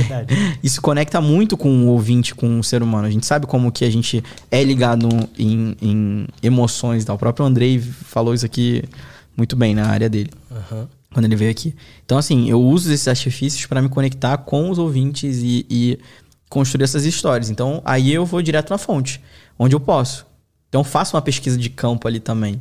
É, e, e assim, eu vou construindo os episódios, assim, para ver se eu consigo não só passar a parte científica, mas também uma parte de sentimento. Que as pessoas se identifiquem, que elas entendam, que, enfim, elas consigam de alguma forma, que aquele episódio desperte muito mais do que. Ah, eu aprendi o que é depressão. Sim, é como se você estivesse ouvindo uma música, é uma, é uma obra isso, de arte ali, isso, praticamente. Isso, isso. É, é assim que eu produzo todos os meus episódios do podcast. Sempre, sempre, sempre, sempre. E, e, e por isso que eu tive que parar de produzir agora nesse último mês, né? Porque nesses últimos mês e meio, por causa do meu doutorado, cara, eu não tinha. Eu tava dando aula, professor, e muito aluno, e muita aula, e, e doutorado. Meu tempo livre era focado em, em fazer essas, outras, essas minhas outras atividades. Então eu tive que parar por completo. Cara, uma. Porque uma, não tinha cabeça. Não tinha cabeça. Uma curiosidade minha, como um cara que ouviu seu podcast e, Ah. e gostou do jeito que é feito. Aham. Qual que é o processo criativo, o seu processo? Cara, tudo começa. um episódio. tudo começa com assuntos que eu me interesso. Então, eu tenho uma li, eu tenho um bloquinho lá de duzentos e tantos temas que eu queria falar sobre, que eu já fui toda vez, eu, ah, um dia eu quero falar sobre isso. Vou lá, então, é. E escrevo. E eu tinha sempre um planejamento mesmo de trabalhar sempre nos roteiros de, ah, esse mês são dois episódios. Ah, então esse, esse mês eu vou falar sobre isso, vou falar sobre isso, aí mês que vem eu vou falar sobre isso, você... e aí começo no processo de trabalhar nos roteiros. E cara, varia muito do tema do tu- de- depende muito. Tem temas que eu demoro muito mais, aí eu tenho que adiantar temas, porque, enfim, normalmente eu sempre mesclo um tema difícil e um tema mais fácil pra mim, pra conseguir elaborar melhor os episódios. Então, tudo começa a partir do tema, né? O que, que eu quero falar. E aí eu começo a rascunhar uma história. Qual a história que eu vou contar aqui nesse episódio? tipo assim, no, no- episódio da depressão, eu já sabia que eu queria muito mais do que falar sobre o que que é depressão, mostrar estudos científicos, por exemplo, mostrando que depressão não é só você ter um neurotransmissor faltando. Muito mais que isso hoje em dia. É, e como é que é uma pessoa que está depressiva? O que ela sente? Como é que eu transfiro isso pro, pro meu ouvinte? Isso tudo vai no roteiro. Eu vou escrevendo, e aí eu vou lendo, vou, vou rascunhando, vou no meu horário livre, né? Vou lendo artigos, aí eu pego, ah, não, essa informação desse artigo é bem legal, que daí eu posso concluir com isso aqui e tal. E eu tenho mais ou menos uma metodologiazinha de, de, de sempre, né, de decupar o assunto, trago sempre um ou dois artigos, faço um contraposto, né? a narrativa começa e no final, sempre os meus episódios terminam com uma mensagem para casa, o famoso take home message, que é o que, que eu quero que as pessoas carreguem. Então sempre tem uma frase final de efeito, sempre tem algo que é um punch, assim, um- um- uma coisa que conecte e que faça a pessoa ficar ali, tipo. Pensativa. Tanto que meus episódios ainda tem quase, quando acaba, mais 50 segundos, um minuto de música, que é para que é o momento da reflexão, é o momento que a pessoa para e fala, caraca, aprendi isso e tal. ah." E aí, então, tudo isso para mim é desenhado. Escrevo o roteiro. E aí reviso, vejo se eu vou colocar mais coisa. Faço tudo isso no, no computador. E depois vem, a, pra mim, a parte mais fácil, que é gravar e editar. pra mim é muito fácil. Eu vou de primeira. Gravo no meu Zoom H6. Coloco aqui, iPad lendo, leio. Como não estivesse lendo, porque não parece que eu tô lendo, mas eu tô lendo Total. o texto. E dou aquela entonação da voz, né? Do, que eu uso. Parece muito um dublador. É, todo mundo fala. É, o que eu, que eu uso minha voz do, do, do SciTalk, que eu falo. É, como é que eu falo? É. Sejam bem-vindos a mais um episódio do SciTalk. Eu falo é assim, né? aí, é. Exato, é. É um tom de voz que envolve ali, que, que conecta, né? Muito. Porque eu não vou chegar pra pessoa e falar assim: e aí, galera, sejam bem-vindos ao meu episódio do SciTalk. Entendeu? Então. Já fechei. Eu já adquiri ali um jeito de conversar e de falar narrativo e gravo e depois, cara, na hora de editar mesmo assim é cara, pra mim eu hoje em dia eu adoro editar. Aprendi de novo, aprendi do zero, edição do zero, zero, zero. Aprendi com crianças no YouTube, lá usando Adobe Audition. E como que eu sonorizo, aí eu assino um banco de trilhas pra eu usar, né? Porque usar trilhas mais legais, então eu pago um, um plano mensal e tal. Aham. Uso trilha, efeito sonoro e vou e tal. Às vezes, eu- normalmente eu levo, cara, uma hora e meia, assim, pra editar e sonorizar um episódio. É muito rápido. Porque É rápido. todos os barulhos, tudo está no roteiro. Você já escreve o roteiro pensando como vai ser o episódio final. É, exato. E no meio da gravação eu falo assim, som de não sei o quê. E quando eu tô editando, eu escuto e eu, som de não sei o quê. Nossa, é que tudo foda. assim. É tudo já extremamente estruturado. Então me facilita na edição. É muito mais rápido na hora que eu vou editar o produto assim, final. E edito, reviso e ah, jogo pro mundo. E aí já tô pensando do, do próximo, o que eu vou fazer. Eu adquiri uma, uma habilidade de fazer isso assim. E eu faço tudo: capa, som, feed. Só tem eu que produzo o SciTalk. E é muito legal cara. que eu sempre recebo mensagem assim: nossa, parabéns pra equipe. Olha, equipe de um. Total. Cara, mas é muito, muito legal isso, como você percebeu. Você se considera um cara criativo? Ah, sim. Nesse sentido? Muito, muito. Eu sou uma pessoa que tenho ideias assim. Sei lá, assim, eu consigo. Eu, eu gosto muito de criar, né? Criar, assim, produzir coisas. E eu sinto que eu tenho, eu tenho boa cri criatividade para isso, assim, de, de sons e como contar história e de como conectar todos os pontos e tal. Cara, eu, eu preciso ver mais o Side Talk, assim, para ser sincero com você. Acho uh -huh. que eu vi uns quatro ou cinco episódios, uh uhum. -huh. mas todos me, me deixaram, assim, envol, envolvidos mesmo uh -huh. no episódio. É muito legal. Tanto que eu te falei que o último que eu assisti da depressão, assisti três, três vezes. E ouvi, né, na verdade. E uma foi no banho, inclusive. É muito bom, cara. Eu, eu gosto de ver pessoas de diferentes áreas assim produzindo conteúdo e principalmente cientista. É. Porque eu como consumidor de conteúdo eu gosto muito de ver quando o cara manja, ele, uhum. ele sabe de algo, ele tem eu paixão também. pelo assunto, uhum. que eu acho que é algo que às vezes me deixa até mais com mais vontade quando vejo uhum. que o cara tem paixão pelo aquilo que ele tá tentando explicar. E eu vejo que você tem isso lá no seu uhum. podcast também, então eu acho muito foda. Cara. Não, valeu. É eu, eu, eu, eu, eu, e de novo, eu coloco sempre o maior esforço e empenho possível para construir algo é, novo. De novo, assim, eu nunca quero fazer mais do mesmo. Nunca. Então, assim, acho que o momento que eu tô hoje na minha vida, de dar esses próximos passos, é por isso que eu quero dar um pause agora na pesquisa. Eu acho que eu já trouxe muitas coisas legais para minha área e para mim. E tudo bem. E tudo bem a gente, às vezes, ter essas opções de fazer outras coisas não necessariamente eu vou ser pesquisador por resto da minha vida.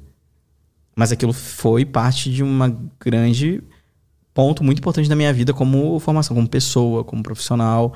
Aqui, de novo, aí de novo, tudo aquilo que eu utilizei nesses últimos 10 anos, eu consegui converter para coisas práticas e de conhecimento prático aplicado, é o que me permite hoje poder tomar esse tipo de decisões, sabe? Total. E é o que eu tento passar para os jovens futuros cientistas que estão ainda querendo fazer ciência, estão querendo começar.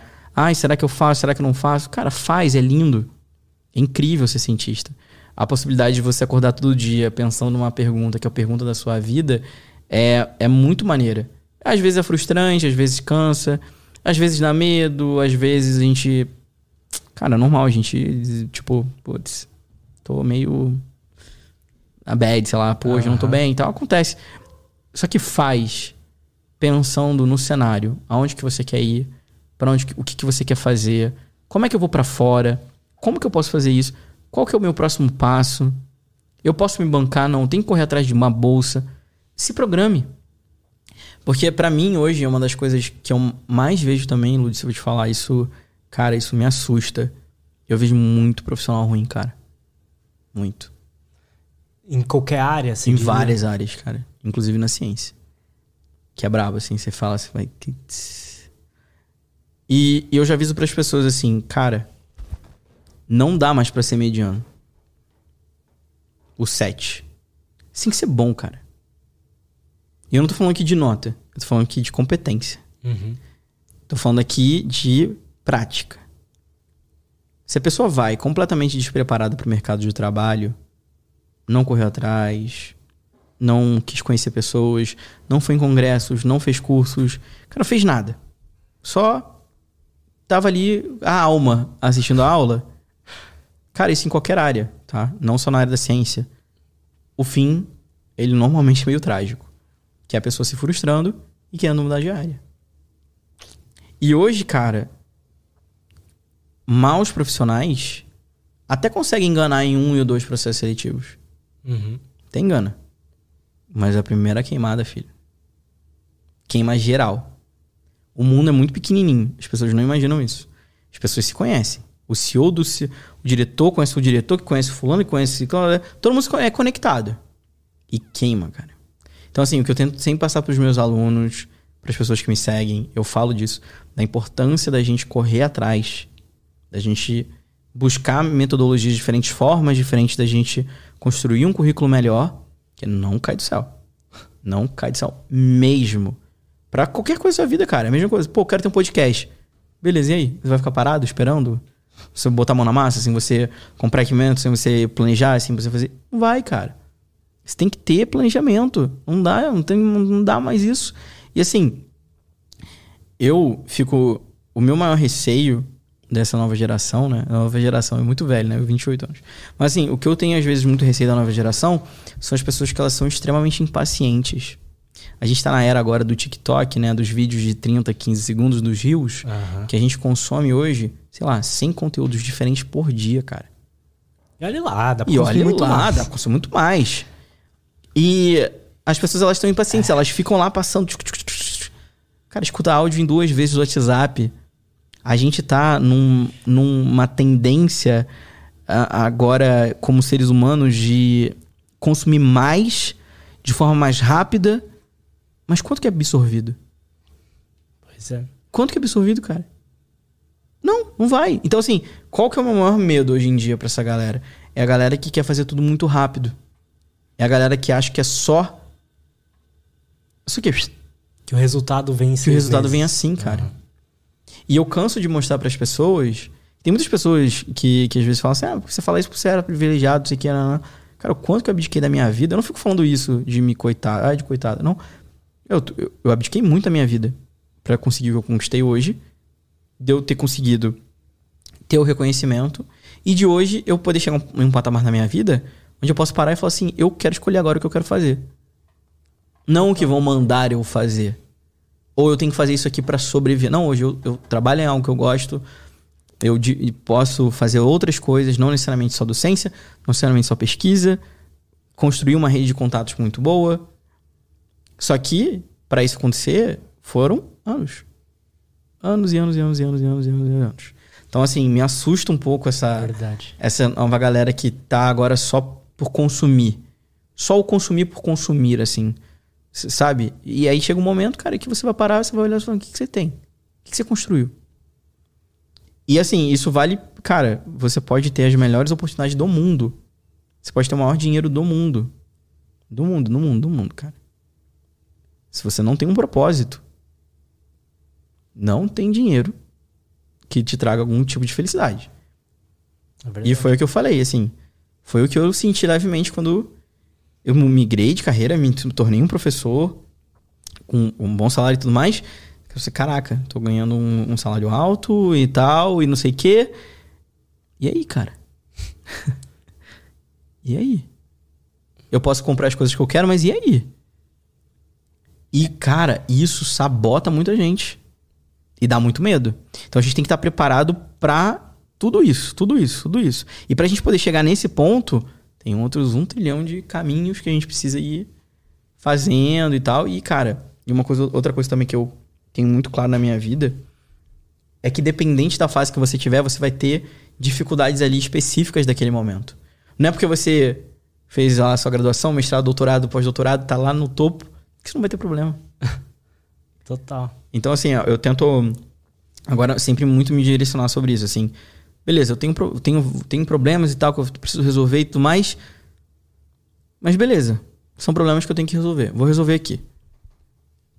E aí, qual que é aquela minha motivação diária? O que, que, eu, tô, o que eu quero fazer? Qual que é o, qual que é o meu, um, um, o meu objetivo do amanhã, ou do depois e tal? Então, eu sempre tento falar isso para as pessoas para ver se elas têm o um clique. Cara, eu, nossa, durante muito tempo na minha vida eu me senti perdido. Uhum. As, Acho que minha vida inteira eu me sentia perdido até uns quatro anos atrás, sei lá. Uhum. Não, não sabia o que eu queria. Que eu, eu meio que gostava de tudo. Tudo é interessante. Tudo é maneiro. tudo é da hora. E eu percebo isso. Eu não sei se é uma coisa da. Quantos, anos seus alunos têm, geralmente? Cara, eu tenho alunos de 18 a 50 anos. Pode crer. É, eu tenho 22. Eu acho que a minha geração, assim. Eu cresci nessa do conteúdo rápido. Uhum.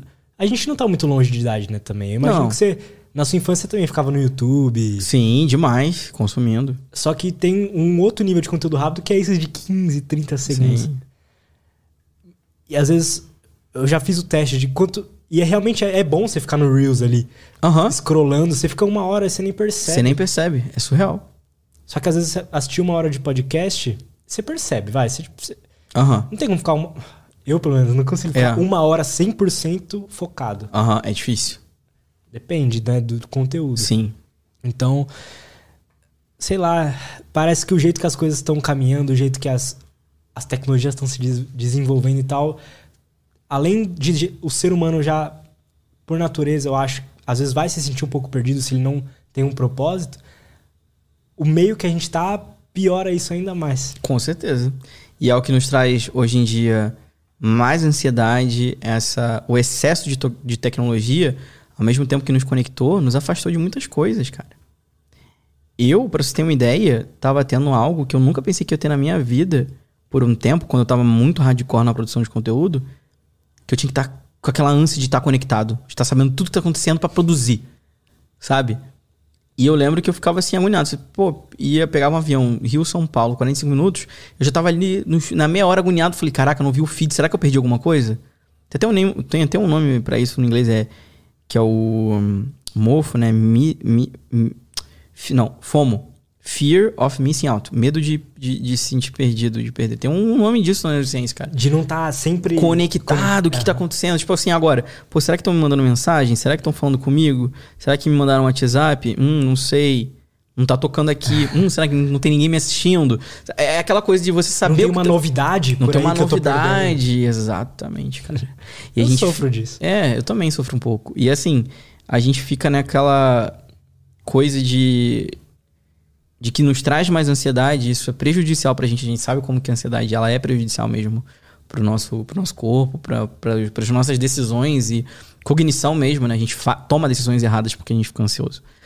Então, acho que todo esse, esse mix, cara, eu até fiz um, até um episódio lá do meu lá do SciTalk, um dos meus primeiros, foi a radiação da tecnologia, que eu falei de um outro problema, né? De, de como que a gente está sendo bombardeado de radiação pela tecnologia. Mas acho que eu vou fazer um, agora um, um outro episódio falando de outros medos da tecnologia, que eu acho que é isso. Pode atrapalhar algo mais cognitivo mesmo, né? Demais, cara. E como que a gente tá dependendo hoje de tudo é computador. E a gente tá aqui vidrado e, e conectado. E aí, se acabar? Olha o que teve agora no aquele app do SUS lá. Galera falou, galera falou, não posso viajar pro exterior, não, porque eu não tô mais agora com o aplicativo, ou não posso entrar no restaurante porque sumiu, deletaram. Gente, é, Cara, o quanto mais faz parte da gente agora. É, um, é um, uma continuação. Exato. O quanto mais a gente dispõe de dados nas mãos, nas nuvens, mais vulnerável e, e, e dependente a gente fica. Eu vou dar um exemplo. Eu sou uma pessoa que sou extremamente. Eu tenho medo daqueles testes genéticos, sabe? Que faz em casa. Que você passa um suavezinho. Já Aham. viu? É, tem um ligado. teste que você passa e tal, e aí sequenciam seu genoma pra saber de onde que você veio que e tal. é total, Cara, o que a gente tem mais de privativo na nossa vida é nosso DNA. Mano, verdade. Cara, se isso um dia estoura, cai na mão, por exemplo, de seguradoras, que vão ver que você tem dis- predisposição a algum tipo de doença e vão cobrar um seguro mais caro de você, baseado no seu genoma. Os caras têm os Privacidade. Eles têm os dados. Tem gente que quer pagar caro por eles, Tem então... gente que é, exatamente. E hoje, tráfico de dados é uma parada que dá muito dinheiro, cara. Dá dinheiro. Então, assim, eu nunca vou fazer um teste desse na minha vida. Porque eu não confio de onde que vai ficar. Eu era louco pra fazer um teste desse, agora eu não vou mais. Exato. Aí, Edu, já te falei que você ia fazer. Não Eu também, cara, mas assim, eu não tô falando que. Eu não sei, obviamente, como que essas empresas lidam com essa coisa. Mas o que a gente tem mais de precioso hoje em dia é o nosso genoma, cara. É o nosso DNA. É o que a gente tem mais de privado, digamos assim, É né? verdade. Então, como a gente tá. né, Como a gente tá, como eu tô comentando, né? A gente tá falando sobre isso, a gente foi por esse caminho de, da tecnologia, de como que a gente tá dependente, enfim. O quanto que a gente também tá vulnerável em ter esses nossos dados expostos, né, cara? E hoje em dia, pô, o quanto que uma informação não é extremamente valiosa, né? Total. Eu sou uma pessoa que eu, cara, assim, eu guardo muito da minha vida, assim, privada. Da... Porque, por exemplo, no, no nas minhas redes sociais, eu tenho lá no, no meu YouTube 40 mil pessoas, no Instagram quase 14 mil, enfim. Um de gente que me segue. Cara, eu limito muito o que eu mostro, o que eu exponho. Porque eu quero que a minha vida privada continue privada. E hoje em dia, a forma como tudo é sempre muito exposto e, e me assusta, cara.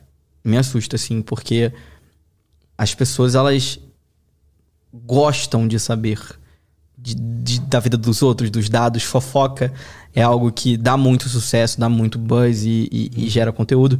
Então, eu também, assim, até, até nisso, assim, eu, eu tomo muito cuidado, assim, de como que, como que eu exponho a minha vida uh, privada, assim, a minha família, coisas que eu tô fazendo e tal. É sempre muito, muito calculado, cara. E isso muitas vezes me limita, por exemplo, de crescer às vezes no Instagram, mas eu não tô preocupado com isso, sabe? Eu tô preocupado se as pessoas vão gostar do episódio, dos meus podcasts, ou vão ler meus artigos e tal, não da minha vida pessoal e tal. Eu e... acho, assim, você deve acompanhar os, o cenário da gringa em questão de conteúdo Sim. científico, por exemplo. Tem cara que, mano, não posta um story e é oh, explodido. Claro. Assim, eu, no fundo, no fundo, o que eu acho, na minha opinião, o conteúdo é o que importa. É o que importa. Exatamente. É, é o conteúdo é 100%.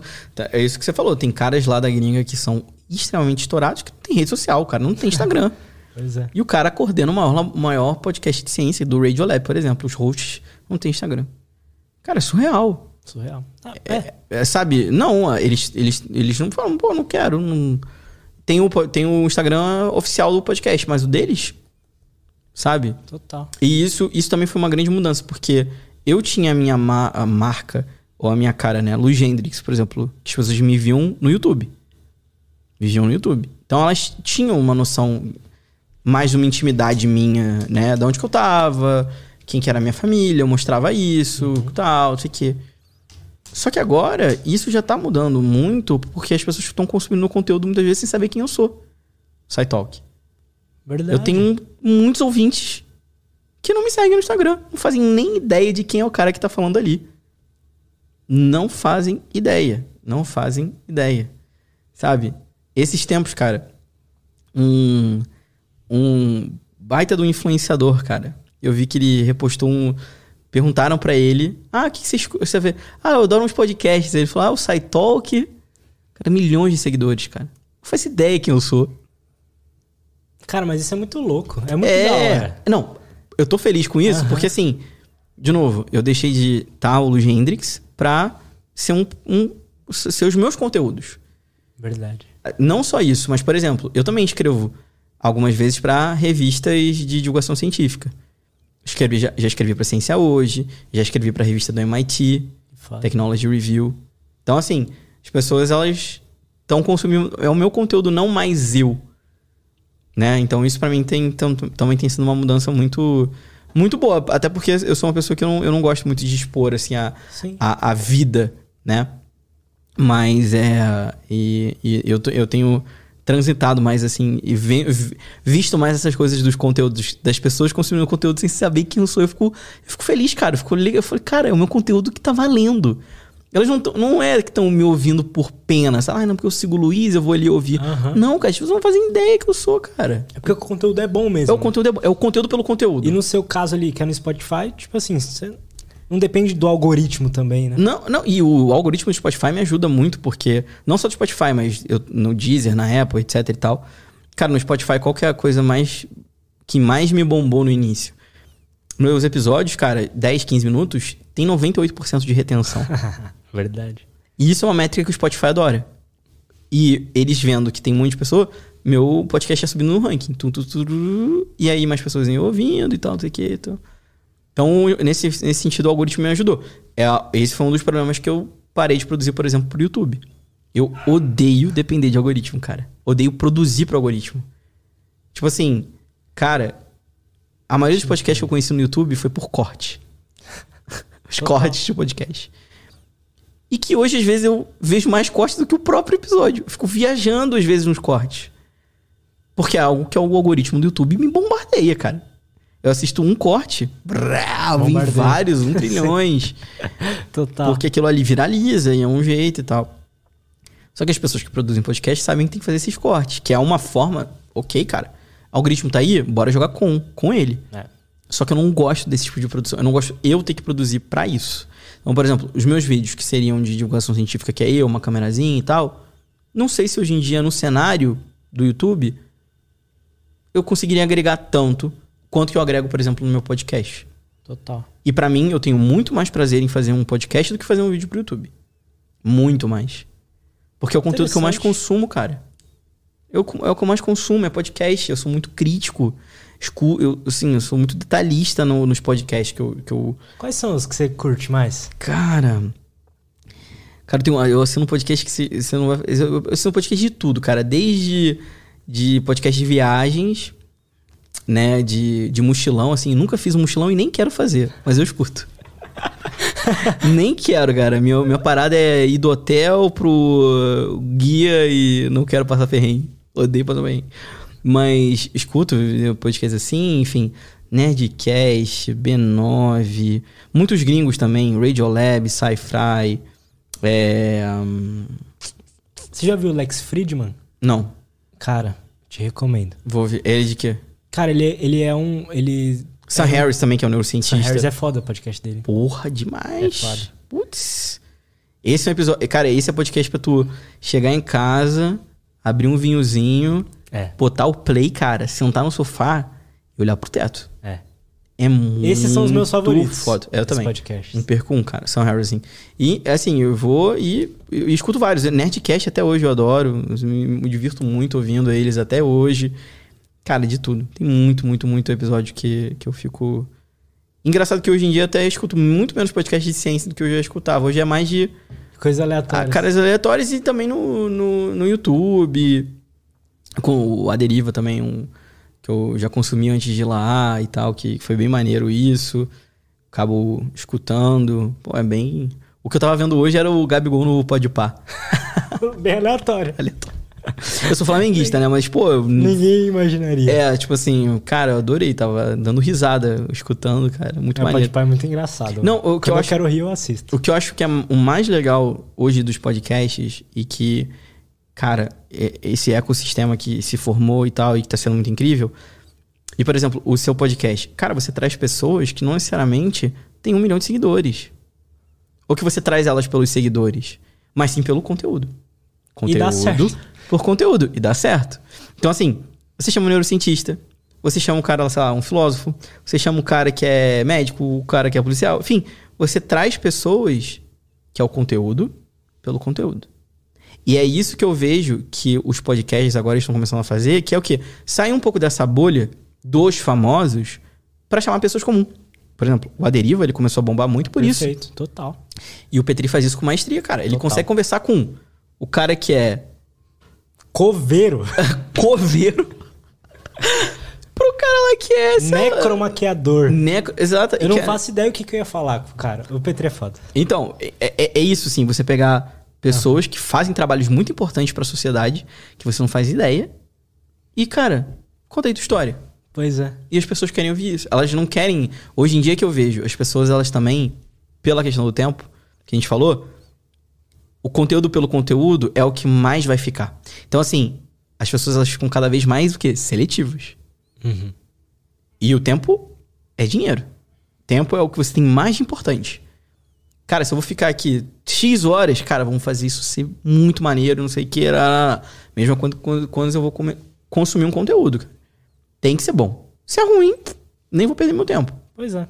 Sim. Nem, tanto que assim, nunca mais assisti televisão, cara. Eu só ligo a televisão pra colocar um streaming, ver alguma coisa e tal, série, essas coisas. Você e... já filtra o que você vai consumir, né? Exatamente, cara. Eu falei, quero, me, quero perder meu tempo com isso. Cara, eu vou dar um exemplo para você não, e, e não sei se as pessoas, não sei se você conhece essa pessoa. Que eu tô assim, simplesmente eu tô perdendo parte da minha vida consumindo essa pessoa todos os dias. Já ouviu falar do Casemiro? Claro. ele adora, mano. Casemiro é, meu vizinho, tá? Ele é teu vizinho, é, cara, de, que foda. De, de, de, ele, ele, é meu vizinho do, do laboratório. Ele mora do lado do meu laboratório. Que foda, cara. é que eu não assisto as lives dele. Você assiste os cortes? Os cortes. Cara, vou dar um exemplo. Casimiro para mim, é um, dos, é, um dos melhor, é um dos melhores storytellers, os melhores contadores que eu já vi na minha vida é o Casimiro. E eu me peguei tendo que olhar um monte de coisa lá de doutorado, revisar, não sei o quê. E eu tava lá no meu celular vendo ele comentar um aniversário de uma lontra. e eu estava super feliz com isso. E aquilo, cara, é. Olha que bizarro que é, que é a questão do nosso consumo de conteúdo. Pode parecer idiota, Cara, sei lá, se meus pais me param, eu tenho... o que você tá fazendo aí? Aí vê lá o Casé. Aniversário da Londra. Aniversário da Londra. Falei, tô assistindo isso aqui. Só que é, cara, é o conteúdo. É algo que eu É. quero perder meu tempo assistindo. E é um cara que eu fico lá. E não importa, assim. E as, e- as pessoas, às vezes, elas têm essa mentalidade, né? Pô, o cara tem doutorado, vai perder tempo com isso. Eu perco, cara. Eu, eu quero escolher com o que eu quero perder o tempo. E pra mim não é perder tempo. Eu, eu dou muita risada. Cara, esses, esses dias também, eu tinha um monte de coisa pra fazer. Eu lembro que chegou de madrugada, ele abriu live. Eu fiquei até quatro e meia da manhã vendo ele lá falar um de besteira. Total, cara. E é um conteúdo, cara, que se você for parar pra pensar, as pessoas podem achar muito bobo, mas não tem isso, cara. Não existe essa história do conteúdo bobo. Concordo com você. Não tem, cara. É, conteúdo, é o conteúdo. Qual é o conteúdo, cara? É esse aqui. É bom? Cara, pra mim pode ser maravilhoso. Eu dou risada vendo ele lá com lá com vendo os, o pessoal perdendo do futebol, os caras fazendo tuning hotel. Cara, eu me amarro nisso, não sei explicar por quê. Mas é o conteúdo que eu quero perder. Ele é muito bom. Assim, eu, igual, o Du assiste o dia inteiro essa porra. Gosta do Casé? Eu, eu às vezes me pego, tipo assim, ah, vou, vou ver esse corte aqui que recomendou pra mim. Porque a thumb me chama atenção. lá. Eu nem sabia quem era o cara antes de eu ver ele no YouTube. Casemito. É. Nem O sabia. cara é um fenômeno. Cara É, é. Eu me uma via dando risada, mano. É muito bom, cara. E, e eu vou te falar, assim, eu pego o caso do, do Casé. Ele é um cara que a gente pode comparar, assim, hoje, que fazia muito tempo que a gente não viu um cara, tipo. Ele tá se tornando como se fosse um Whindersson no início. Que ele se torna o quê? Centro de discussão. Então, você vê, eu, eu sigo o Casé nas redes, e você vê ele sempre postando a galera, tipo, em aniversário, vendo o vídeo dele com os amigos na banheira assistindo o vídeo dele. Galera na sala, os avós assistindo o vídeo dele. Era muito o que acontecia com o Whindersson Nunes no início, cara. Era o conteúdo que unia. Cara, eu acho isso maravilhoso. Pra mim, esse é o, É. é. o, é o Oscar do conteúdo. quando É o Oscar do conteúdo, isso. exatamente. É o Oscar do... E, e quando que eu fico muito feliz quando eu recebo elogios do meu conteúdo? Quando foi assim, pô, Luiz, botei hoje... Eu, eu e os meus pais ouviram, ouvimos o seu podcast hoje no jantar. Que a gente discutiu, não sei... Eu falei, caraca, é isso que eu quero. Eu quero que o meu conteúdo seja um gerador de quê? De, de, de discussões, de conhecimento. E eu acho que é isso, por exemplo, que vai levar hoje o, o Casimiro, quem ainda não conhece vai acabar conhecendo ele em algum momento, de ser um novo fenômeno por isso. Porque ele conseguiu, cara, com o jeito ca- carismático dele, carioca, meio debochado de ser. é, por mais que ele odeie o Flamengo, adoro ele, né? Sou flamenguista. Tô quase me tornando vascaíno pelo. Só por causa pelo- dele. É, quase comprando uma camisa do Vascão pelo Casimiro. Mas, cara, é isso, assim. É, é, é isso que eu sinto também que é, que é o, o grande segredo da nossa produção de conteúdo. É quando a gente consegue transformar isso no centro de, de uma série de, de processos e de pessoas e de. Cara, é, é isso que vai fazer ele hoje. Ele já tem um milhão na Twitch, milhão num canal de corte. Cara, eu não vejo ele daqui um ano, um, 10 milhões e assim, apresentando programa, não sei o quê. Porque ele é um cara que une pessoas de cabeças diferentes e gerações diferentes. E, cara, eu acho que é, esse é o caminho que a gente tem que começar a pensar na nossa produção do conteúdo. Não só num nicho, tudo bem, podcast ele tem um nicho. Aí ainda tem um nicho do nicho do nicho, que é às vezes tem podcast que só falam sobre aquilo. Então é um nicho muito específico. Mas se a gente consegue mesclar e trazer até pessoas que, desde o adolescente ao avô, vai ouvir e vai achar um papo legal, eu acho que esse é o, é o segredo do, Do conteúdo. do conteúdo, cara. Cara, É o conteúdo ele não- é que o conteúdo ele não morre em uma pessoa só. Ele atinge mais pessoas, sabe? Então eu, eu, eu baseado nisso, né? Desde quando eu comecei a ter uma dimensão disso, é como eu penso que eu produzo, por exemplo, meus podcasts. Eu não foco num público. O meu é para todos. Qual é o meu público quando eu me vendo para marca? Media Kit. Pessoas que se interessam por ciência. Ponto. Tem que ser ser humano e que se interessa por ciência, ponto, cara. A idade tal e que não sei o que, cara. Não muda, né? Não muda. Ca- Cara, meu público é muito diverso. E é esse, é, esses são os episódios que eu quero fazer. É pro cara que gosta de ciência, que às vezes tem doutorado em astrofísica, vai ouvir meu conteúdo e vai falar, cara, que maneiro que ele explicou. Vou usar isso como exemplo em aula. Até pro cara que não sabe nada de de astrofísica, vai ouvir meu conteúdo e vai falar assim, cara, que legal. Ele vai contar pro amiguinho dele e vai falar assim, pô, eu ouvi um podcast, sabia que na galáxia tem isso? pois é. gerou, gerou comuni- uma outra comunicação. Então é assim que eu vou. Eu tenho direcionado muito mais o meu conteúdo e tem dado muito certo, cara. Você pensa em, em, em voltar a fazer vídeo? Ou você vai ficar no, no, formato de áudio só? Não, penso agora pro ano que vem, um, principalmente que eu vou dar essa pausa na pesquisa de vi tornar viáveis outros tipos de projetos, né? No vídeo. E tenho várias coisas na minha cabeça para ano que vem, além dos podcasts, né? Além do Biomedcast, do, do SciTalk e tal. Tenho muita vontade de, de, de, de fazer conteúdos assim bem diferentes do que eu tô acostumado é, a fazer. E quero, cara, eu tenho muita vontade de produzir outras coisas, como por exemplo, tem mais ou menos 4, 5 anos que eu tenho aí, tipo, um esboço de um livro, de um romance espacial que eu quero lançar em algum momento da minha vida. E um dia eu vou fazer isso. Então, assim, quero produzir, a, a, quero focar agora. Meu, o nome do meu 2022 é Produção de Conteúdo de Qualidade. É isso que eu vou fazer, cara é produzir conteúdo. Ser um criador. Ser um criador e um, um professor, né? Uhum. Ah, sim, trabalhar na gestão de educação também. Mas, cara, focar muito os meus esforços em. Agora que eu tenho o que é mais precioso, que é o tempo, eu quero transformar tudo isso em algo maior, assim, mais grandioso. Então, um dos meus próximos passos é, por exemplo, monetizar o SciTalk. Cara, perdi uma série de, de oportunidade de financiamento porque eu não tinha tempo de lidar com marca. Eu não tinha uma assessoria. Eu era. Não sabia quanto cobrar. E aí, sabe o que eu fazia, cara? Eu não respondi e-mail. Uhum.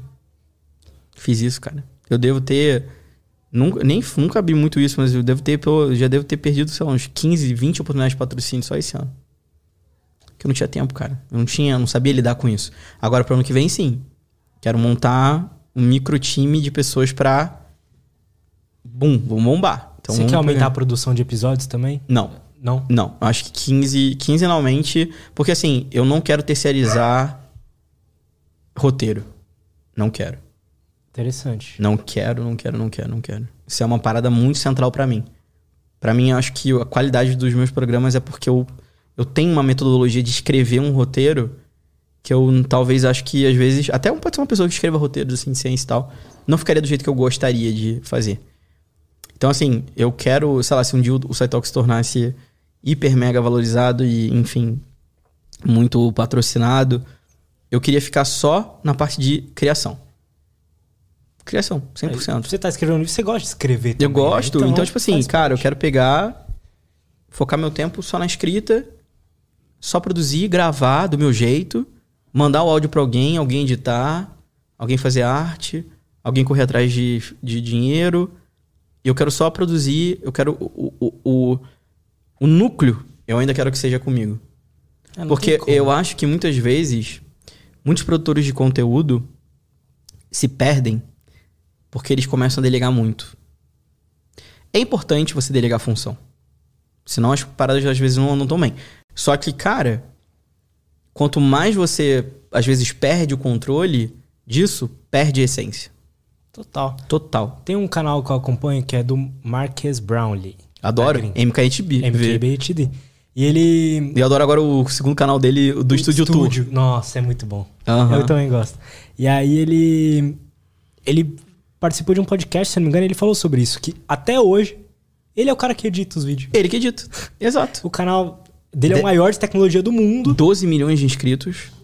Você viu que isso até recentemente, não sei se você chegou a ver. Sabe quanto que ele tá faturando só de AdSense? Não. Quase um milhão de dólares. Vocês não noção disso? ele tem, AdSense. ele tem o maior CPA do, do, do YouTube. Todas Sério? as marcas querem ele. Aham. Uhum. Isso é muito foda. É porque ele é foda. Cara, ele, ele fatura só 800 mil dólares por mês. De, de, uma parada absurda.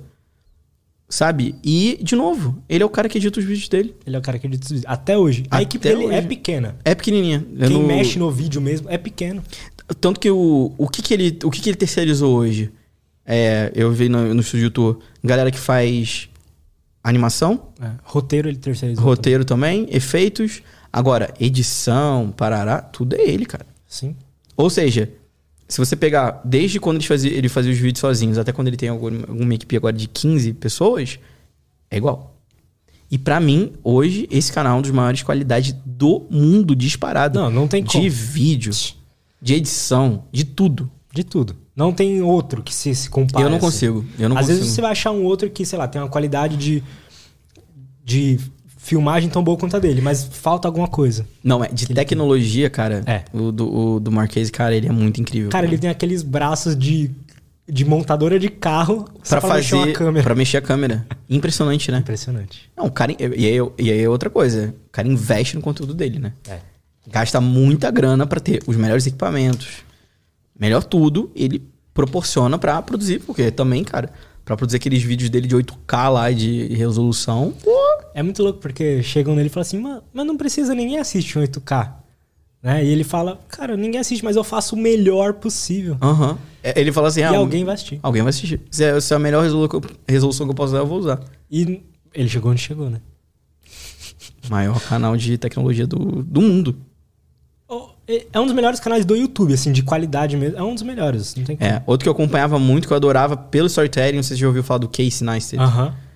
Eu vou Ele- fazer o curso dele. Ele, eu não, É- não sei se você viu. Eu Monthly. Ele Aham, voltou agora, eu vi também. Vou fazer. Deve ser top demais, cara. É, treze- é 300, 300 dólares, é. Mas vale a pena, eu É, acho. vale a pena, também acho, também acho. Ele é, e é legal porque ele é, tem, você faz dois projetos, né? E ele vai avaliar?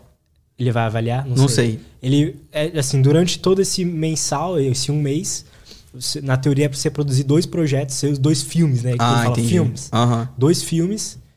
É, deve ser um vlog, mas do jeito que ele fala. Ele, é umas coisas loucas, porque do storytelling mesmo. Tem uma hora que ele tá passando por Nova York lá e tem um, um carro de polícia aqui. Aí ele inventa uma coisa na hora só pra ter uma história pra contar com um carro de polícia aqui É atrás impressionante. e que prende. Nossa, é muito foda. cara. É, eu me amarro nos vídeos dele. Agora é que ele voltou, né? A fazer. Ele voltou? Ele voltou, ficou um tempão sem fazer. É, ficou um tempão. Ele voltou agora. ele. Voltou com o vídeo dele de do curso e um vídeo que ele postou ontem, de novo. Eu comprei um One Wheel por causa dele. Hã? Eu comprei um One Wheel, sabe? Aquele que é uma Ah, roda só sei. por causa dele. eu falei assim, Poder eu vou comprar esse aí, vou, é, eu vou comprar esse aí e vou fazer várias filmagens. Nunca, nunca fiz uma filmagem. mas é, mas é isso. Vamos ler umas perguntas da galera? Bora, manda. Deixa eu pegar aqui. Aqui. O, o site fácil mandou. Hum. Quais são os possíveis futuros tratamentos para a depressão? Interessante. Eu até, até queria, da sua visão de neurocientista, eu queria até acrescentar algo a essa pergunta. Porque eu assisti o seu episódio sobre a depressão e eu queria saber a sua opinião. A depressão, ela é puramente um desbalanceamento no cérebro? Não só é isso. algo a mais? É, a gente tem visto cada vez mais que não é só faltar ali um neurotransmissor relacionado à felicidade, a bem-estar e tal. É isso também. Mas não é só isso. A gente tem visto que tem fatores genéticos também que podem influenciar na questão da depressão. O que eu acho que vai nos levar para um futuro é a gente, de novo, a gente. Qual é, o- qual é a parte boa disso? A gente, hoje a gente tem como tratar. Né? Depressão é algo que pode ser tratado e tem que ser encarado como isso. É uma patologia que ela pode ser tratada, ela pode ser medicada, né? Por psiquiatras, enfim, que fazem tudo isso. O que eu acho que é a questão do futuro é como que a gente consegue criar medicamentos que deem menos efeitos colaterais às vezes. Porque sempre quando a gente fala de regulação neuroquímica, é algo bem complexo. Tanto para mais quanto para menos. Nosso cérebro está acostumado a um padrão ali de transmissão. Se isso diminuir, algo pode acontecer. Se isso aumenta, algo pode acontecer também. então, assim, é uma das coisas que eu vejo, e quando até inclusive eu estava estudando para esse pro, pro episódio, estava vendo assim o que eles estavam fazendo, eles têm um monte de medicamentos novos em testes clínicos. Se você for, tipo, botar. Tem um site que é o clinicaltrials.gov. Você vê qualquer teste clínico que está acontecendo no mundo. Coloca lá depression e, sei lá, é. ah, foda. É, treatment, bota em inglês. Cara, uma cacetada de novos tratamentos, fármacos, de todos os tipos que estão saindo. Então, acho que o, o futuro mesmo é a gente conseguir, de fato, encontrar é, medicamentos que sejam. é, eles consigam ser bem mais pontuais sem causar muito efeito colateral. E, obviamente, com o tempo a gente vai poder entender até um pouco mais de todo esse sistema do estado depressivo que as pessoas acabam ficando, né? Sim. Você, tava, você tinha comentado no meio do episódio sobre que tinha uma galera pesquisando tratamento de depressão com, com psilocibina, Sim, cara. Os psico- DMT. Exatamente. Os psicodélicos, né? Isso é um outro campo, enfim, gigantesco. É... As pessoas elas já estão entendendo um pouco mais de como é que você pode usar a questão da viagem, entre aspas, psicodélica, da pessoa conseguir muitas vezes entender melhor ela mesma, baseado naquela expansão da mente que o psicodélico causa. Então você tem hoje vários testes, por exemplo, para pessoas que têm estresse pós-traumático. Acaba usando certos psicodélicos para a pessoa conseguir se entender com ela mesma e resolver aquele problema interno. É muito interessante. Dela conseguir isso. visualizar aquilo ali mais. Então, cara, também é outro campo que está crescendo muito, muito, muito, muito. É com. É, você lembra qual que era a, a droga que usam para esse pessoal que tem estresse pós-traumático? Então, tem o. Tem inclusive o, a psilocibina e DMT também. Acho que são as duas que eles acabam utilizando. Eu vi, alguém falou sobre isso aqui também, que eles pegam, sei lá, uns uns caras do exército que tem estresse pós-traumático. E aí ele usa a droga, mas ele tá sendo guiado ali também. Tem um terapeuta Exatamente. Tem um terapeuta pra, pra... guiar o, a solução do problema. Então e... não é só tomar. Não é algo que você toma e passa. É. Tem que ter um, uma, um acompanhamento, né? E eu ouvi dizer que, tipo, os resultados são muito surpreendentes. São, assim, cara. as pessoas realmente estão saindo todo mundo curado. Sim, sim. É muito louco. É cara. muito louco. E muito tá louco. acontecendo. E tá acontecendo. Acho que é, é, é, por isso que, de novo, a ciência ela vem também quebrando muitos preconceitos. Muitos preconceitos, né? Relacionados a isso. Então. Verdade. Acho que a gente tá caminhando aí para um, um novo campo que a gente nem imaginaria que a gente estaria, sei lá, sendo utilizado em algum momento. Isso já tá acontecendo. E logo, às vezes tá acontecendo no nosso lado e logo tá sendo prescrito. Pois é. Pois tá é. sendo utilizado dentro de hospitais, por exemplo. Pois é. Cara, acho que eu gosto de, disso. De yeah. coisas naturais. Então, lá, por exemplo, cogumelo ser usado como tratamento para uma. Sim. A ayahuasca também, é. que é utilizada, né? A casca lá da, da é. árvore. Eu acho que é. Me parece algo, tipo, super. Se realmente der certo, me parece ser o futuro, assim. Uhum. Pra gente não depender de nada, sei lá, muito Sim. quimicamente. E é por isso que a gente precisa da ciência. Verdade. É por isso que a gente precisa da ciência para o quê? Validar cientificamente. Não é eu falar, galera, vamos todos tomar psicodélicos. Não é isso. Em que patologia específica que eu posso utilizar esse tipo de intervenção? Nessa. Como é que você sabe isso? Teve esse, esse, esse, esse teste, com esse, esse, esse resultado. Isso é evidência científica que as pessoas, muitas vezes, por puro preconceito, não querem ver, né? Método científico. Método científico é tudo. tudo. Boa. O Don Silg mandou: há algo, um estudo, pesquisa em andamento para o mal de Alzheimer? Vários há uma dívida enorme da ciência com as doenças da mente barra cérebro. Muito. Um exemplo de esquizofrenia e do Alzheimer. Sim. Como assim uma dívida? Uma dívida, eu acho que ele quis falar, tipo assim, falta a ciência. Hum. Porque, assim, quando a gente fala sobre doenças Alzheimer, Parkinson, são doenças neurodegenerativas. Não tem cura. A pessoa, quando ela é diagnosticada, ela vai evoluindo até se perder no seu consciente. Caralho, é isso que significa. Sim. Neurodegenerativo. Então, por exemplo, a pessoa que tem Alzheimer, a gente não tem como curar o Alzheimer. Os tratamentos são o quê? Paliativos. De você tentar retardar novos uh, sintomas, pioras. Você dá uma maior qualidade de vida. Então ela não melhora. Você melhora, digamos assim, o bem-estar dela. Entendo. E aí os tratamentos agora também estão tentando, por exemplo, de alguma forma, desacelerar certas uh, consequências que a doença causa. Por exemplo, a doença de Alzheimer, ela forma umas placas no cérebro da pessoa, né? Umas que a gente chama de placas beta-amiloides. E essas placas, elas tomam conta de espaços onde teriam conexões nervosas. Então as pessoas elas começam a ter falta de comunicação no cérebro. Aí elas começam a esquecer coisas. Caralho. Começa a ter uma série de problemas que o próprio que a própria doença causa. E aí tem esses medicamentos que estão sendo testados para ver se a gente consegue reduzir o avanço dessas placas, por exemplo. Então, cara, você tem inclusive pesquisa com cannabis. Cannabis, entendeu? Usando para Alzheimer. Para modificar lá potencial de longa duração, umas coisas, umas viagens. E, e de fato, sim, o grande desafio hoje em dia na área de doença neurodegenerativa é a gente conseguir, conseguir encontrar algo que seja um tratamento assim que se aproxime de uma cura, né? Porque o tratamento nada mais é de você ministrar medicamentos que suavizem o avanço daquela doença ao máximo que puder e melhorem a qualidade de vida do, do paciente, né? Mas não cura. Mas não cura. Não cura. Por que você acha que então não rola tanta pesquisa assim?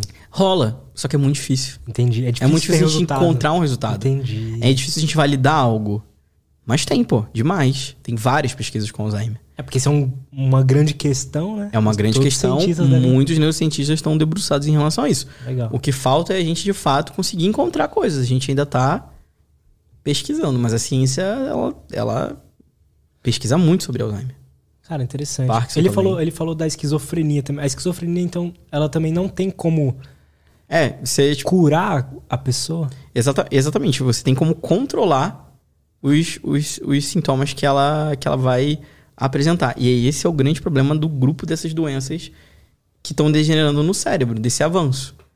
Como que eu consigo dar mais qualidade de vida para a pessoa? Desacelerando a doença.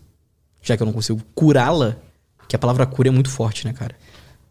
É. Eu vejo, às vezes, os vários Sim, é pais que lutam, enfim, pelos filhos que têm doenças genéticas em busca da cura.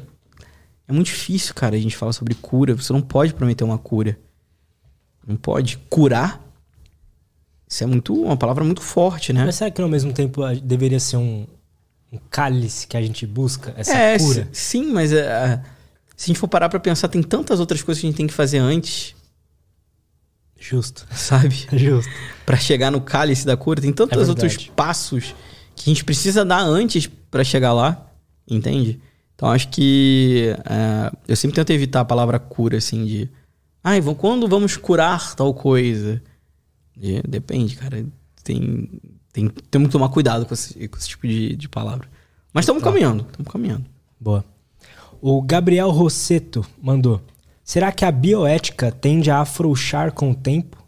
Graças a esses tipos de experimentos, deve estar falando sobre o das células tronco-embrionárias. Então, Gabriel, acho que afrouxar não, mas se remodelar para um novo tempo. Isso sim. Bioética, o que, que é? exatamente? Bioética seria esse conjunto de normas que a gente utiliza para dizer o que a Existe gente uma listinha. é o que a gente pode e não pode fazer em determinada situação, bioeticamente falando. A ética da biologia, digamos assim, se pudesse resumir. É, eu acho que não é afrouxar, mas sim rever certas questões para um tempo diferente. Então é é a mesma coisa que a gente briga muito às vezes na justiça por muitas leis extremamente antigas que não são atualizadas. Aquilo valia para 1970. Será que vale para 2021? Para a sociedade que a gente tem hoje? O que a gente aprendeu. O que a gente aprendeu? Exato. Entendi. É a mesma coisa bioética. A gente só tá refazendo normas baseadas no que a gente está vivendo hoje, sem atrapalhar nosso desenvolvimento científico. Quem que cuida dessa, dessa norma, assim? Não tem uma pessoa que cuide de uma norma, né? Você tem ali organizações, a própria, as próprias organizações de pesquisa, é, quando é relacionado a ser humano, né? Código de ética humano, então que cuida a própria ONU já, já fez vários trabalhos em relação a isso. O MS também tem. Então assim, os próprios países eles têm as suas listinhas Entendi. né? E que são comuns, né? Na grande maioria das vezes, para tudo aquilo ali. Só que é, é importante a gente ter esse- esses debates para os países entenderem as avaliações. Então tem lá, sei lá, a lista de bioética relacionada ao genoma humano. Aí tem vários países que assinaram que vão se comprometer naquela coisa específico. Então você tem a bioética ali para vários campos, né, pontuais, individuais, enfim, que, que então bioética, por exemplo, das células tronco. Você tem ali um conjunto de pessoas que trabalham com aquilo que discutem e que querem, querem enfim, revisar aquelas ahn, a gente pode dizer aquelas é, normas Aham. para um novo tempo. Porque se você tem normas que impedem o avanço científico, alguma coisa está tá fazendo errada, né? É, pois é. Mas a gente também não pode esquecer de ter, ter essas normas. É importante, né? Senão. Senão. Olha o que os nazistas fizeram, né? Exatamente. É, foi, foi inclusive a partir deles, lá depois do tratado de- do Código de Nuremberg, né? Do, do- de quando os médicos nazistas eles foram, foram julgados, né, culpados, que a gente começou falando sobre ética com pesquisa em humanos. Só depois de uma cagada gigante. E aqui a gente não quer voltar para um mundo que era o que eles faziam, né? Então, sim, a gente precisa de normas, cara. Para tudo. para mini cérebros, para células tronco, para embriões. A gente tem que saber o nosso limite e o que a gente pode fazer. Verdade. Eu, eu não sei, eu era do time, tipo assim, ah, se tem uma pessoa que se assina um termo, fala, ah, pode estudar, sei lá, eu, eu quero que você pegue meu braço e estude ele. Uhum. Se a pessoa deixou, né, mas eu entendo o que você quer dizer, tem todo um... Tem todo um... É algo muito mais complexo do que Isso, só um... Isso, é do, do que só vai. É. Sabe? Porque se você faz isso, só vai... Vou dar um exemplo.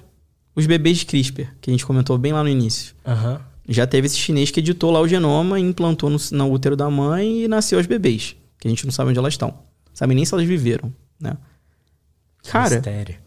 a partir do eu, eu digo isso, a partir do momento que a humanidade conseguir fazer um bebê com inteligência suprema e tudo mais, já era. Vão vir outros muitos. Entendeu? Cara, e isso vai características genéticas que diz se o cara vai ser mais inteligente ou não? Sim, você pode ali, é, é o que eles estão estudando, como é que você consegue às vezes fazer mais conexões sinápticas no cérebro, tornando a pessoa com mais poder de cognição. Então, e que, qual que é o problema disso? Cara, você acha mesmo que esses bebês ultra mega modificados que um dia nascerem vão querer andar com a gente, os não editados? Claro que não. Vai ter uma ruptura na sociedade absurda. Vocês estão atrasando a gente. É, Ou seja, às vezes podem ser. Vamos terminar quem não é editado. Só estão atrapalhando. Que a gente é um, um, outro tipo de sociedade. E quem que vai ter acesso aos bebês editados, né? Provavelmente vai ser só quem tem money. Money, claro. então, assim, isso, isso são outros que, problemas que a bioética ela precisa também é verdade. estar envolvida para evitar que essas coisas aconteçam. Mas, cara, eu aposto que devem ter vários outros aí bebês já editados andando pelo aí pelo mundo já. Eu acho. Cara. eu acho. É, é, difícil. Não. É necessário um, um, um equipamento muito complexo para editar um, nada, bebê? Nada. Compra tudo kitzinho. Me faz a fertilização e depois. depois eu te passo ali os dados. não, cara. É porque a técnica fala... em si não. A técnica não. Assim. Pega lá o. Com certeza tem, então. Cara, pega o espermatozoide do pai, pega lá um, um óvulo, né, que a gente chama de ovócito da mãe, faz a fecundação in vitro. Antes dele começar a se multiplicar, você joga CRISPR lá dentro, edita, aí ele vai começar a se multiplicar, todas as células vão estar editadas. Quando ele chegar num estado, num estágio certo, né, normalmente blastocisto, sexto, sétimo dia da, da, do desenvolvimento, você vai lá, implanta no útero da mãe e espera o bebê se desenvolver e ele nasce. É isso, tutorial como ter um bebê super como inteligente. Como ter um bebê super inteligente. Resumidamente, em 15 segundos. Não duvido nada que tem uns grupos de Telegram que uns loucos claro, estão fazendo isso. Com certeza. Tenho dúvida. Eu tenho dúvida. Eu não tenho dúvida que já tem bebês modificados por aí. Nossa. Sim. Daria para até modificar se o cara vai ser um, um vai ter um, um, físico atleta. Isso, tudo isso. Tudo isso. É, que as Nossa, pessoas dá pra fazer um cara, um super. Cor do homem. olho, tudo. Bizarro, né, cara? Bizarro. Mas é... eu, eu, não sei, eu gosto dessas coisas bizarras, não sei, sei lá. Não sei, cara. Eu, estranho, é, mas... Então, o desconhecido e o, e o diferente me atrai, né? Então. Só que eu fico sempre naquela angústia de. Disso aí que o que, que vai acontecer. É. Até que ponto isso é bom. Se algum dia essa porra for legalizada, vai ter uns empresários abrindo empresa de ah, mude o olho do seu bebê agora. agora com certeza. Total. Vamos lá. O, a Franciele Araújo mandou: Luiz, Nessa perspectiva que você apresentou, é possível que alguns diagnósticos e seus tratamentos sejam efetivados por exames e, consequentemente, diminuir a, de, a defasagem de médicos em algumas áreas de vazios demográficos Uau. que não são atrativos para a área da medicina? Falo na perspectiva de que isso talvez ajudasse a resolver os problemas dessas populações. Eu não entendi. Quer Vamos, que eu leia de novo? Lê de novo, lê de novo. Luiz, nessa perspectiva que você apresentou, é possível que alguns diagnósticos e seus tratamentos sejam efetivados por exames e, consequentemente, diminuir a defasagem de médicos em algumas áreas de vazios demográficos que não são atrativas para a área da medicina. Falo na perspectiva de que isso talvez ajudasse a resolver os problemas dessas populações. Eu não sei se eu li certo, porque não tem uma vírgula aqui. Não, mas... tá. Não, mas eu acho que eu, eu acho que entendi qual, qual que foi o ponto, né? Da gente utilizar esse tipo de tecnologia para intervir, pelo menos em pessoas de situações vulneráveis, né? Em, em, lugares isolados e tal. Entendi. Eu acho que hoje em dia, o que eu vou dizer agora vai um pouco de encontro com o que a gente poderia fazer. Porque as pessoas que vão ter acesso primeiro, não são as pessoas que estão isoladas em áreas que não tem médico e, e e assim que sejam de lugares acessíveis. As pessoas da, são as pessoas de dinheiro que vão ter, são as pessoas que estão financiando aquilo ali. Agora, o que eu vejo é e isso é um, é um grande questão, isso é um outro um grande outro problema, né? Que se a gente não conseguir criar tecnologias que sejam cada vez mais acessíveis de uma forma muito mais rápida, a gente também vai estar tá cada vez mais rompendo a questão de acessibilidade em saúde da nossa sociedade. Vou dar um exemplo. Sabe quanto é que custa, custou para sequenciar o genoma humano lá em 90 e tanto? Não. 100 milhões de dólares. Sabe quanto é que custa hoje para você sequenciar um genoma humano? É. 100 dólares. Nossa. É a lei de Moore. Uhum. Que o tempo faz as coisas ficarem mais baratas. Verdade. Você tem uma acessibilidade. Porque isso demandou ali 30 anos para isso acontecer. Acho que o futuro da área da saúde é a gente conseguir encurtar isso. Então algo é muito caro agora. Que às vezes não conseguiria chegar numa pessoa que está isolada por um motivo, situação de vulnerabilidade e tudo mais. Só que em vez dela esperar 30, em um, dois anos a ciência já vai ter descoberto uma maneira de fazer isso estar tá mais barato. Verdade. E que você consiga intervir para essas pessoas. Que elas tenham o mesmo tipo de acesso e de qualidade tecnológica do que, outras, do que as pessoas que vão estar ali, às vezes, na capital ou com dinheiro tendo. Então é a gente, digamos assim, acelerar a lei de Moore para a área da saúde. Aí, nesses casos, eu acho que a gente consegue. Total, igual um celular, igual era a internet. Exatamente, exatamente. É. Não tem pra onde fugir, é isso. Exatamente, é isso. Cara, como é que faz? Como é que as pessoas fazem para te seguir lá, te acompanhar? Acompanhar seu Cara, trabalho, acompanhar o podcast? Só digitar lá no, no Instagram já me encontra Luiz Hendrix é que meu nome é Luiz Guilherme Hendrick. Hendrick, né? Que é um sobrenome alemão e as pessoas não. não meus professores não falavam direito e liam Hendrix. Por isso que fica o Hendrix, chamavam Hendrix. Entendi. Por isso que ficou Luiz Hendrix. Achei não, que era Hendrix mesmo, igual o Jimi não é, não é do quase, infelizmente, não é por causa do Jimi Hendrix. é, mas pode colocar lá no Instagram, Luiz Hendrix, vocês me encontram. Tá aí na descrição também. No YouTube também, Luiz Hendrix. Um, e o meu podcast, né? né o SciTalk, S CI Talk num, em todas as plataformas. Tem o Biomedcast também, quem quiser uh, escutar, que é mais a questão de debate com outros profissionais da área da saúde. É exclusivamente para o pessoal da saúde, você diria, ou uma pessoa comum pode ouvir? Uma pessoa comum pode ouvir o papo, porque a gente é um também debate. é um debate, a gente traz pessoas de fora, né? Agora a gente vai ter uma série especial lá junto com a HSM que vai ter CEOs, pessoas da área de educação, então bem legal para ter vários insights. E, uh, e o SciTalk, então, para todo mundo que gosta de ciência. E é o podcast de ciência, podcast de ciência para quem tem pressa. Boa. Porque é um podcast curtinho e tenho certeza que o pessoal vai, vai, vai gostar. E aí eu, vai conseguir. Eu recomendo. Então, pô, vai, mais, mais do que essa recomendação vai. vamos lá, vamos lá. Me escutar. E é isso. Pô, fiquei super ah, feliz aqui Fico de bater feliz, esse papo. Cara, que você veio. Espero que você tenha curtido. Eu gostei Demais. muito. Aprendi muito. Com certeza. Demais. Espero que eu tenha passado aqui pra tua audiência, para as pessoas que estão ouvindo um pouco desse mundo científico. Claro que se fosse da gente olhar todos os detalhes, a gente levaria aqui 30 mil pois é. horas. É. Mas aí já fico aqui também, próxima vez que você quiser me chamar, cara. Com certeza. Vamos ter uma parte 2, quem sabe a gente fala só sobre divulgação científica, só sobre produção Total. de conteúdo.